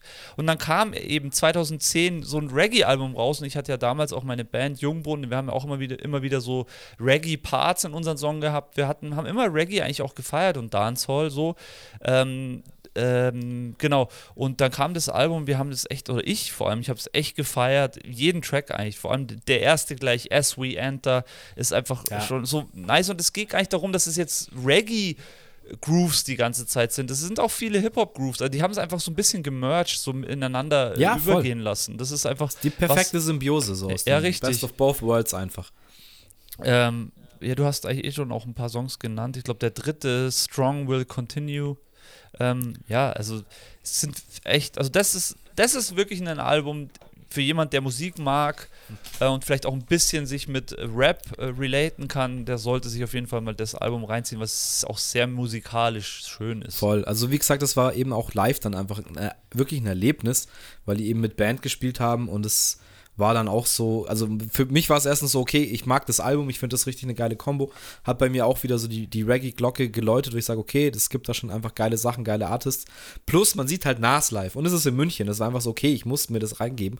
Und dann war es qualitativ einfach so ein krasses Bombenkonzert, ähm, dass, ja, das einem auch so ja, gezeigt hat, dass Hip-Hop hinaus über die, die Grenzen äh, der, der, der eigenen Grenzen, die sich Hip-Hop gesetzt hat, halt auch, auch, auch anders funktioniert. Ja. Und das hat dieses Album sehr, sehr gut, sehr, sehr geil bewiesen, auf jeden Fall. Ja, sehe ich genauso. Sehr, sehr cool. Zieht es euch auf jeden Fall rein. Ja, Ähm. kann man jedem nur empfehlen. Ja, und dann ist er wieder zurück auf die gute alte Hip-Hop-Schiene und hat es erstmal gar, nicht- gar nicht so übertrieben. Gott Hat es gar nicht so übertrieben, ist gar nicht so jetzt, okay, ich brauche jetzt hier ein bombastisches Album, es muss irgendwas Nee. richtig reinhauen, sondern er hat einfach mal wieder sich zurückgezogen, hat gesagt, hey, mein Leben ist doch eigentlich gut so. Und hat dann das Album 2012 Life is Ich Good feier's. released. Ich habe das damals null mitbekommen, dass ein neues Nas-Album rauskommt. Ich war irgendwo in irgendeinem Elektromarkt vom CD-Regal und da steht auf einmal dieses Albumcover und ein Life is Good, Nas. okay. Nas habe ich schon so viele Alben, nehme ich mit. Aber ich glaube, so hat er es auch gemacht. Ich glaube nicht, dass da auch viel Promo ging. So musste er wahrscheinlich dann auch vielleicht auch einfach selber auch nicht mehr machen und hat einfach vielleicht einfach nicht einfach nur das Album gedroppt, aber wahrscheinlich nicht so viel Wirbel gemacht. Und es zeigt, finde ich, auch dieses Album ganz gut, weil es ist jetzt da kein, sag ich mal so, keine Hymne drauf oder kein unglaublicher. Nee, aber sehr viele gute Tracks. Genau, das ist einfach Ich so ein klassischer und da muss ich dann sagen, das hat, hat er jetzt bei den letzten drei Alben einfach auch durchgezogen. Er hat es halt für sich gelernt, einfach geile Alben zu machen und das hat er hier einfach auch Ja. wieder gezeigt mit Live is Also Good. ich finde das Live ist gut. Ich glaub, Das ist vielleicht auch ein bisschen langatmig, es sind 19 Tracks. Es ist auch Stimmt, nicht ja. wirklich jeder von den 19 geil, aber ähm, ich finde, wie es losgeht, schon geil. Ich feiere den Locomotive. Stimmt. Ähm, ich ich feiere den Track mit Rick Ross, ähm, Accident Murders. Ich feiere den Oh Track mit ja, Mary J. der ist ja Mary J. Blige, ähm, den Reach Out, der hat auch dieses ganz bekannte Sample, was ist denn das? Fuck, ich weiß gar nicht, ob das von Fabulous dann auch schon mal ge genommen wurde. Der Track mit Anthony Hamilton ist geil, ähm, Swiss Beats ist mit am Start. Ähm, Amy Winehouse. Amy ist mit Winehouse. Cherry Wine, fuck ja, Ja. Mann. Ähm, also es ist, es ist schon ein gutes, Al- also, also für diese Zeit, 2012, ja, das war auch eine Zeit, wo ähm, bei mir dann auch viel passiert ist, ich auch angefangen habe, viel andere Musik zu hören und Hip-Hop so auch so ein bisschen nicht den Stellenwert verloren hat, aber nicht das- mehr die höchste Priorität für mich hatte. Ja, aber das sage ich Und- ja über diese Zeit auch allgemein. Ja. Das, das ist, ich meine, es wird mir auch jetzt immer mehr bewusst, wenn ich so zurückdenke, ähm, weil diese 2000 Jahre haben so viel auch kaputt, nicht kaputt gemacht, aber haben so viel verändert im Hip-Hop und es musste, Ja. Hip-Hop musste sich dann erst wieder finden und diese ersten Jahre der 10er Jahre, die haben halt einfach, da hat es einfach, jeder hat wieder so seinen Style gesucht und man sieht ja auch, Nas hat ihn sehr schnell wieder gefunden. Ja, Gott sei Dank. Also ich weiß, ich habe das dann auch im Auto gehabt und äh, es war dann auch die Zeit, wo ich in Puchheim halt da immer rüberfahren musste und habe das lange Zeit auch wirklich sehr gerne im Auto gehört und ähm, dachte mir so, okay, es ist, ist jetzt einfach klar, 1994, 2012, ähm, Nas wird nicht alt, Nas wird nicht schlecht, so. Ja. Nas ist einfach, Guter Punkt. ähm, ja, wird einfach immer wieder sich irgendwie neu erfinden auf seine Art und Weise. Und auch Oder wenn halt mal nicht. irgendwas dabei ist, was einem nicht so taugt, ähm, ist es nie ganz Hopfen und Malz verloren, Gott sei Dank. Ja, oder halt nicht, und das hatten wir ja am Anfang schon gesagt, dass Nas Richtig. einfach so im Hip-Hop ähm, verwurzelt ist, dass er sich selber auch gar nie wirklich neu erfinden musste, sondern er musste einfach nur daran denken, was kann er am besten. Okay, das ziehe ich jetzt durch. Wahrscheinlich musst du einfach auch nur Bock haben. Weißt du, das ist Ja, ja, auch immer richtig. bei Musik machen so eine Sache. Stimmt. Du musst Bock haben, du musst die richtigen Leute um dich haben, äh, du musst die richtigen Beats haben, du musst im richtigen Studio sein. Ja, Ähm, stimmt. und dann, dann passiert das alles von alleine. Wenn du so ein begnadeter Songwriter oder Texter bist wie Nas, dann, dann geht es, glaube ich, einfach ganz von alleine. Sehr gut Also, gesagt. Sehe ich auch Life so. is good, kann ich nur empfehlen. Auch gerade für, für Leute, die jetzt vielleicht sich so, die nicht nur auf dieses steife Hip-Hop-Rap-Ding, Storyteller-Ding stehen, weil es ist auch sehr melodisch. Ich finde, es ist auch sehr, wie soll man sagen, ein softes Album, positives Album irgendwie. Ähm, hat seine Höhen, hat seine Tiefen. Also mit Tiefen meine ich dann auch ernste Momente. Ja. Ähm, und es ist, ist ein schönes, rundes Ding. Vielleicht ein bisschen lang, aber das ist jetzt Meckern auf ganz hohem Niveau. ja, Dafür ist das genauso. nächste Album ein bisschen kurz, finde ich. Ja, da musst du mir jetzt helfen, weil ich habe äh, dann bis auf die letzten drei nichts mehr stehen. Keine Ahnung, was nichts kommt mehr stehen, okay, also gut, es gibt noch das Illmatic XX, das ist dann die Neuauflage, das lassen wir mal aus. Ja, dann gut. ist noch das Illmatic ähm, rausgekommen im Kennedy Center. Ja, genau. Das, Ähm, hat, das, hab, lassen das, wir auch aus. Was Orchesteralbum. ich dann heute, bitte? Das Orchesteralbum, da haben wir ja schon drüber geredet. Das kam Genau, das lassen wir jetzt 2018 auch aus. oder so, wann es kam. Nee, ähm, das habe ich mir aufgeschrieben. 2000, doch, 2018. 2018, ja. Genau. Aber was 2018 auch noch kam, und es hat es mir auch erst vorher so wirklich auf die Timeline gespielt und es hat mir davor nicht so viel gesagt. Ähm, und ich, es ist ein bisschen an mir vorbeigegangen. Ist aber auch ein Album, jetzt müssen wir auch wieder über Kanye reden. Nasir von 2018 sind nur sieben Songs, sind aber alle produziert von Kanye. Da habe ich reingehört, ja. War geil. Ey, es ist mega geil. Ich Ja. habe es mir vorher, ich habe angefangen, so die ersten drei Tracks zu hören, dachte mir so, okay, krass, warum ist das so fett? Dann habe ich recherchiert, wer das eben produziert hat und okay, it's Brother Kanye, ähm, das kann er halt einfach. Und dann sind eben, also Tracks wie, wie ähm, Adam and Eve, Everything, ähm, Simple Things, also die letzten drei Tracks sind mega krass einfach nur. Und es ist so, da merkt man halt schon, dass, da hat Kanye schon auch ein bisschen seine Größenwahnphase vielleicht erreicht, was die Produktion angeht. Das ist alles so mega bombastisch fett. Aber die Produktion von Kanye passen irgendwie auch sehr gut auf den, auf den Nas-Teil und es ergänzt sich super, super gut. Und ich finde, es sind eben auch für so eine kurzatmige Geschichte mit sieben Tracks ähm, also kann ich sehr empfehlen, finde ich sehr geil. Es, es, spiegelt dann auch vielleicht wieder so den Anfang der 2020er Jahre, 2018 eben, äh, dass Alben immer kürzer geworden sind und vielleicht hatten die einfach ein paar Studio-Sessions, da sind halt sieben Tracks entstanden und haben sich entschieden, die rauszuballern. Ja, ich glaube auch. Ähm, ging damals sehr an mir vorbei, leider. Aber äh, ich bin sehr froh, dass ich das in der Recherche jetzt gefunden habe und ich finde es echt stabil. Ja, sehe ich genauso. Es ist so schön, auch mal was zu finden, was man vielleicht auch noch nicht kennt von jemand, wo man eigentlich denkt, ja. man kennt alles. Richtig, ja. Es ist sehr nice. Ähm, 2019 kam dann Lost Tapes 2, wenn wir schon wieder Sachen sind, die wir wahrscheinlich auch beide nicht gehört haben. Ja. Mega, 16 Tracks auch. Ähm, ging auch an mir vorbei, dass das überhaupt rausgekommen ist.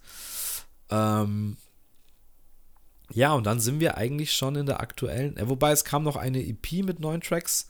2021 Magic. Die habe ich noch gar nicht gehört. Da kenne ich nichts. Na, da hatte ich mal Sehe reingehört, doch, das war schon so, hatte ich reingehört und dann war ich so geflasht, dass dann gleich äh, schon wieder ein Album kam. Ähm, was ja Aber ich sehe jetzt auch gerade nur Nas, Ace Brocky, DJ Premier, also das sind auch, klingt interessant. Aber ja, und dann sind wir jetzt mitten in der, in der King's Disease Phase, die du jetzt gerade schon angesprochen hast. Die königlichen Alben. Krankheiten. Ja, gut, er erklärt es ja so, nicht, das ist ja nicht wirklich Krankheit gemeint, sondern ein König muss auch regieren können und da schleichen sich dann mit der Zeit, umso länger er an der Macht ist, gewisse Sachen ein, ähm, ähm, was ja auch irgendwie eine schöne Metapher ist. Absolut. Gerade wenn man, wenn man seinen Werdegang halt so sieht und seine Geschichte und er sich dann eben als der King sieht, der versucht halt nicht einzurosten. Und das finde ich, hat er mit diesen drei Alben relativ gut hinbekommen, weil die sind echt wieder stabiler Boom-Bap. Das sind, wie ich vorher gesagt habe, auch vielleicht ein paar neuartige Beats. Ich würde jetzt diese drei Alben auch ein bisschen zusammenfassen. Ähm, ja, Oder also, ich weiß nicht, wolltest du sie als einzeln nochmal äh, noch mal auseinandernehmen? Ein paar Songs möchte ich erwähnen und ich möchte auch ein bisschen ja, das mehr das ausführen, wie ich das sehe, auf, auf, auf den Werdegang aller Top-Rapper ähm, die, sage ich mal, auch in seinem Jahrzehnt angefangen haben. Ich meine, da sind nicht mehr viele, die übrig geblieben sind. Viele reden ja immer noch, dass Jay-Z einer der besten Rapper ist. Für mich ist halt mittlerweile so, dass Nas mit diesen drei Alben einfach gezeigt hat, dass er der alleinige Herrscher ist, was das angeht. Also es ist, er hat also, einfach allen gezeigt und ich will, klar, ich meine, es gibt halt jetzt schon Generationen, die mit Nas nichts mehr anfangen können, aber wenn wir einfach über Hip-Hop reden und was Hip-Hop ist, ähm, und dass man auch als Rapper eigentlich immer wachsen kann und wenn man weiter Musik macht, das auch noch mit 60 wahrscheinlich machen kann, ist halt für mich Nas, also äh, Gott äh, sei ihm selig, ähm, dass ihm nichts passiert, aber wenn Nas einfach Bock hat, dann macht der, haut er mit 60 auch noch ein Album raus und das ist geil. Und das hat er einfach mit den drei Alben bewiesen. Für mich hatte er auch seine Tiefen, ähm, das haben wir jetzt besprochen, so mit dem, äh, mit den Alben, wo die vielleicht nicht so top waren, wo er nicht so auf dem ja, auf, auf seiner eigenen Höhe war. Da geht es gar nicht irgendwie um sein Umfeld, sondern einfach um sich selber. Aber für mich ist es wirklich so, also er hat wirklich diesen Thron, über den wir vorher gesprochen haben, wo es vielleicht so in den 90er Jahren auch drum ging, wer hat den Thron in New York, ähm, hat er für mich jetzt eigentlich so diesen Weltthron bestiegen, auch allein mit diesen Albumtiteln und dann auch mit den Sachen, die er anspricht. Und ich will auch gar nicht jetzt so Rapper mit in, in, ins, ins, mit reinziehen, wie jetzt zum Beispiel Kendrick Lamar oder wie wir auch oft sagen, oder ähm, Drake oder sowas. Das sind alles für ihre, für ihre Bereiche coole Typen und coole Rapper und die können alle genauso viel wie Nas auch. Aber wenn wir über diesen klassischen Hip-Hop, Boom Bap, Rap reden, über diesen, einfach über das, was Hip-Hop ausmacht, ist für mich Nas der, der da einfach, ja, der einfach der also, King ist. So. Ohne Nas, safe kein Kendrick, würde ich jetzt auch mal einfach so in den Raum stellen, weil diese ganzen Storytell-Elemente, die Kendrick sich halt angeeignet hat oder die Sachen, die Kendrick jetzt halt perfektioniert, ja. die würde, würde er ja auch nicht haben, wenn es nicht so Vorreiter eben wie Biggie, Tupac ähm, oder eben Nas gegeben hätte und Nas, bei Nas ist dann eben der Fall, den es noch gibt. So. Der ist noch ähm, am Start, so keiner macht mehr was. Snoop Dogg macht noch was, aber Snoop Dogg ist jetzt auch nicht so, dass er. Ganz andere Nummer, ganz ja, andere Nummer. Also ich weiß schon voll, was du meinst und ich fühle voll, was du meinst. Aus dieser Generation, die quasi die Vorreiter waren, die das so von LL Cool J, Rakim und so, die, die, die, so diese ersten Lyricists, die ersten Meister, die ja. ersten MCs eben waren, Carriers One vielleicht noch. Ja, ähm, ist das so die erste Generation danach, von denen, die es halt etabliert haben, sind das die Leute, die es halt rundgeschliffen haben, die daraus wirklich eine Kunst gemacht haben, die eben ja. bewiesen haben, dass da mehr dazu gehört, als einfach nur äh, blöd ein paar Reime auf, aufnehmen, sondern die einfach gesagt haben, nee, das ist Kunst so.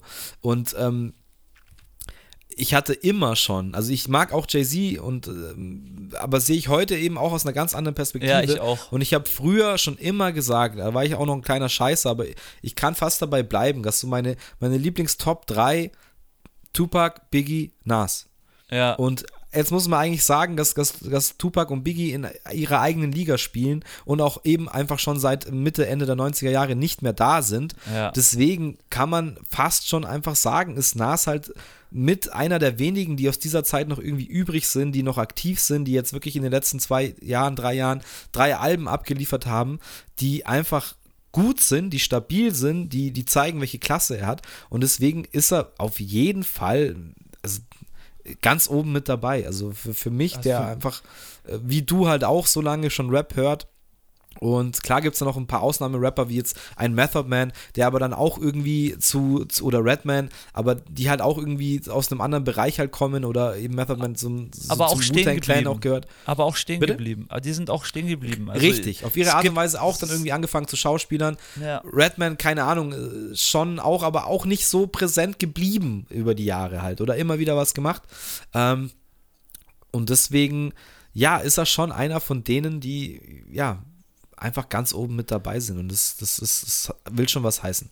Und ich bin hier auch wieder back bei den King's Disease. Also, ich habe wirklich alle drei Alben, ich habe, glaube ich, in den letzten Jahren am meisten Nas gehört. Ich habe mir alle, ich habe echt viele Alben reingezogen und ich höre auch äh, viele neue Sachen, weil ich einfach Bock drauf habe. So, äh, keine Ahnung. Ich habe einfach Bock drauf, alles zu hören, aber Nas.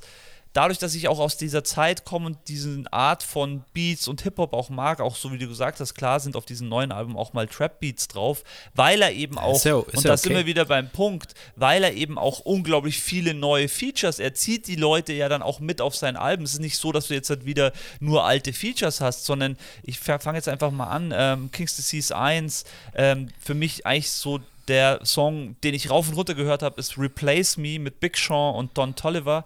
Don Tolliver ist ja. Ja. für mich so der Hero momentan. Ich meine, Weekend ist immer so ein, so ein Thema, klar, der spielt in der eigenen Liga, aber Don Tolliver spielt definitiv fast in derselben Liga, weil er einfach so unglaublich RB mit New School RB, das ist so schwierig zu definieren, aber es ist einfach ein ganz besonderer Künstler. Der Song ist special, dann der Spicy ist der letzte Track auf dem Album. Also da möchte ich auch kurz was dazu sagen. Ich habe das nämlich auch diese, äh, ich habe dann gehört, ein neues Nas-Album 2020, da war ich halt auch so, habe Gott um die Welt, äh, je- alles mögliche an Musik gehört. Ähm, habe aber 2020 nicht damit gerechnet, dass irgendwas von Nas kommt, was mich halt umhaut. Und ich weiß jetzt nicht, ob es du warst oder irgendeiner von den Jungs, der dann gemeint hat, so, Alter, zieh dir das mal rein.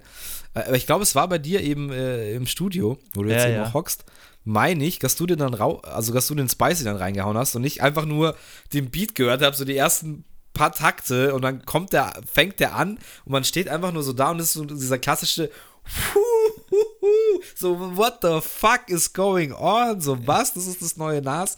Und man erstmal sagt, okay, alles klar. Es ist einfach wieder so dieser Rap-Shit, der einen halt einfach, ja, zurückflasht, warum man das hört, warum man das feiert, warum man angefangen hat, Beats zu machen, zu rappen, zu Ja, schreiben, ähm, die halt diese Gefühle in einem auslösen. Und das ist einfach richtig krass. Also Spicy, wow, das ist so ein richtiger Banger, Mann. Genau, mit ASAP Ferg und Fivo Foragen heißt der.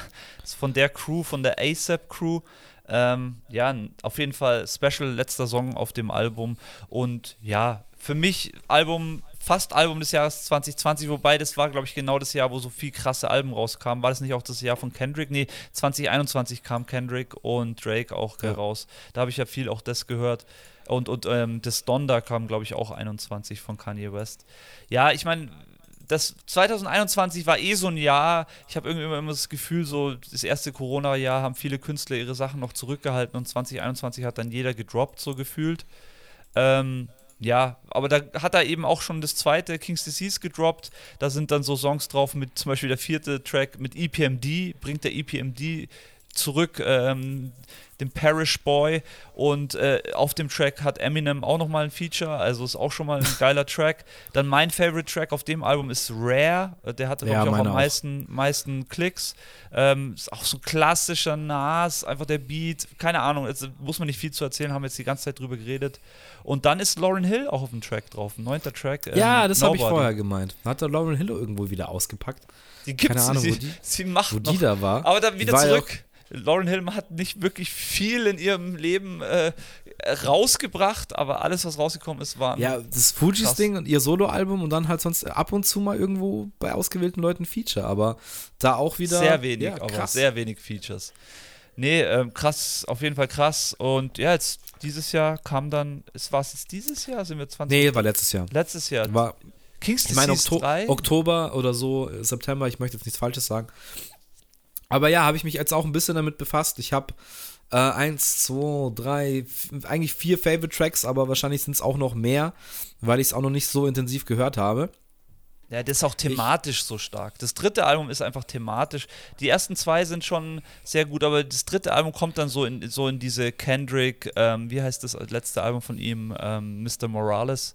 Es kommt, so, es ist so moralisch irgendwie, dieses King's Disease 3, vor allem diese legit, so ich bin jetzt halt, äh, was, was, heißt legit umgesetzt? Ich bin jetzt halt ähm, rechtschaffend geworden. Ähm, wie, wie, heißt das? Äh, legit? Nee, legit ist so, ähm, you legit, ähm, so glaubwürdig oder so. Glaubwürdig, so ja. Ich krieg's jetzt nicht übersetzt, aber halt, dass er, er braucht nicht mehr dieses ganze Gangstergehabe, weil er ist halt jetzt einfach, er ist halt einfach real ja. so. Ja. Den feiere ich auch. Also wenn, wenn die Drums dann reinkommen, jetzt geht ja auch die erste Minute so soft los und dann kommen die Drums rein, dann ist auch einfach ein Bouncer und, und ähm, ja, du nix mit dem Kopf, einfach fettes Ding. Ich frage mich Michael halt, Quincy finde ich ist auch schön. Stimmt, so einfach so ein bisschen mit nice. dieser Michael Jackson, Quincy Jones, Young Michael Jackson und Quincy Jones Energy. Ähm, so, wenn man halt äh, da rangeht ans Musikmachen, ist das halt schon auch irgendwie sehr inspirierend, was er da so sagt. Ja, absolut.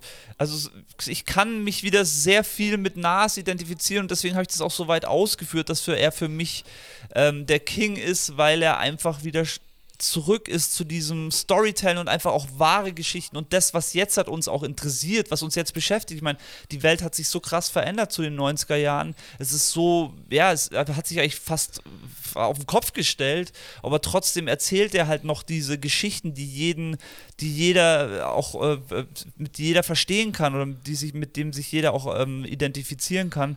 Und das ist, das ist für mich der Grund, warum Nas so weit vorne ist, was Rap angeht. Es ist Rap das ist, glaube ich, so die Entwicklung, die jetzt passieren wird.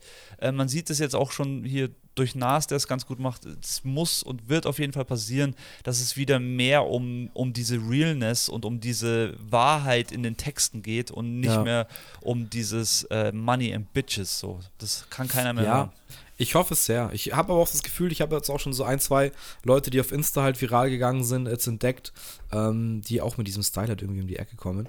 Und ich hoffe auch, dass es da mehr junge Artists gibt. Und da habe ich auch wieder echt Bock, Rap zu hören. Also das macht mich jetzt echt auch wieder heiß. Ja, ähm, ich, ich würde kurz noch ähm, Track Nummer 530 vom King's Disease 3 ansprechen. Das ist nämlich so ein 808 neuer Beat. Ja, stimmt. Wo Nas aber auch einfach richtig geil drauf spittet und auch richtig geil reinkommt.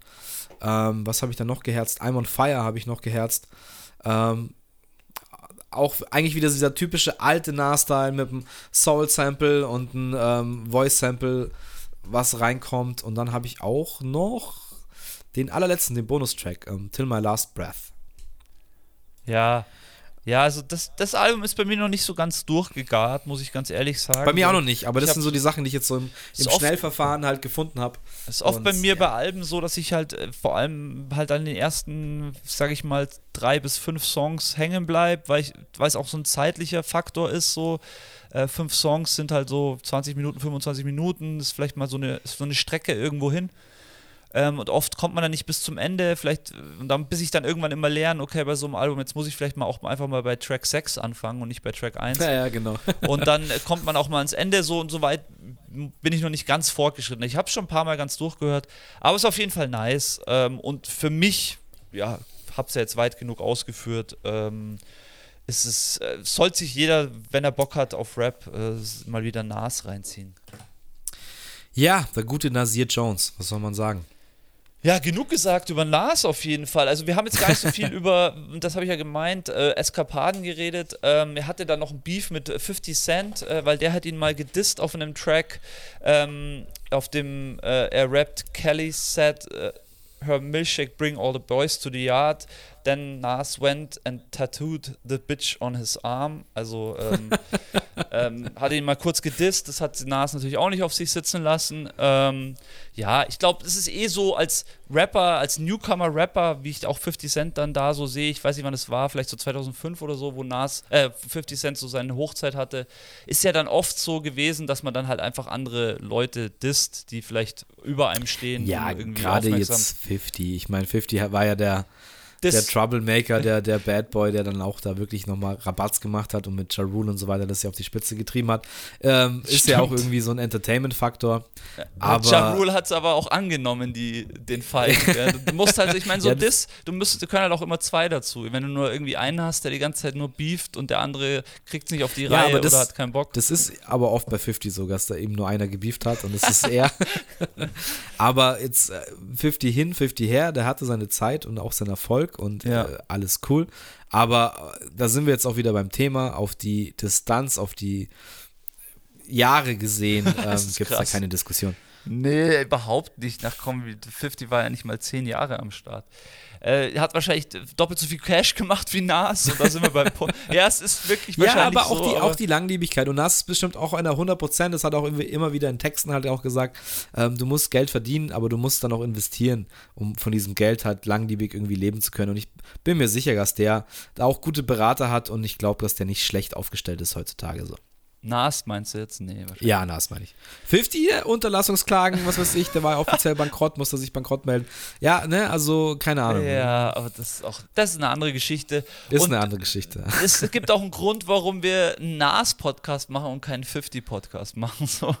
Ähm, das Ja. hat immer seine Gründe. 50, keine, keine einzelne Folge. Ich meine, klar, kann man über diese Zeit mal generell sprechen. Ähm, war ja auch die Zeit, wo dann Rap einfach so komplett explodiert ist. Ja, aber ich, ich sehe jetzt auch keine 50-Cent-Folge.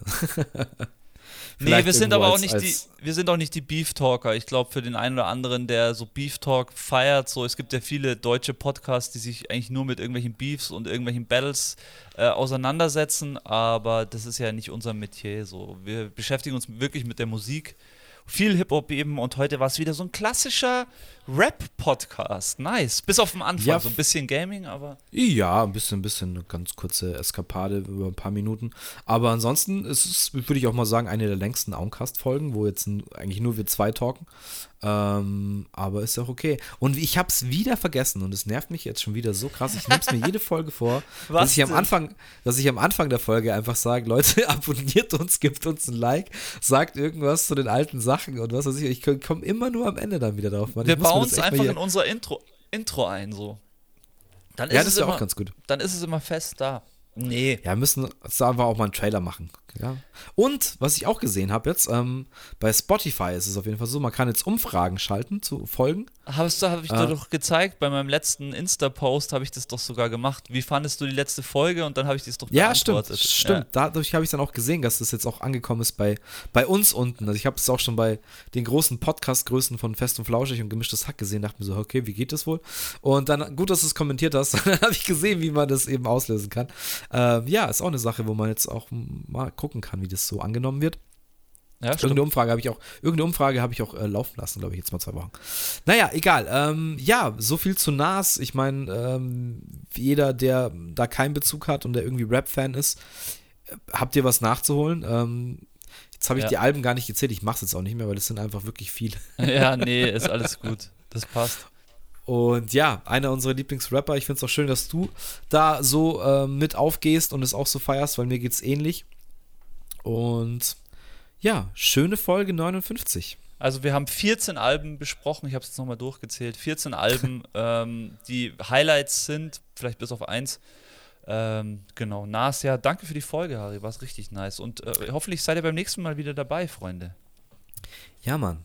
Auncast ähm, will be back. Ja, Mann, haut rein, bis bald. Ciao. Ciao.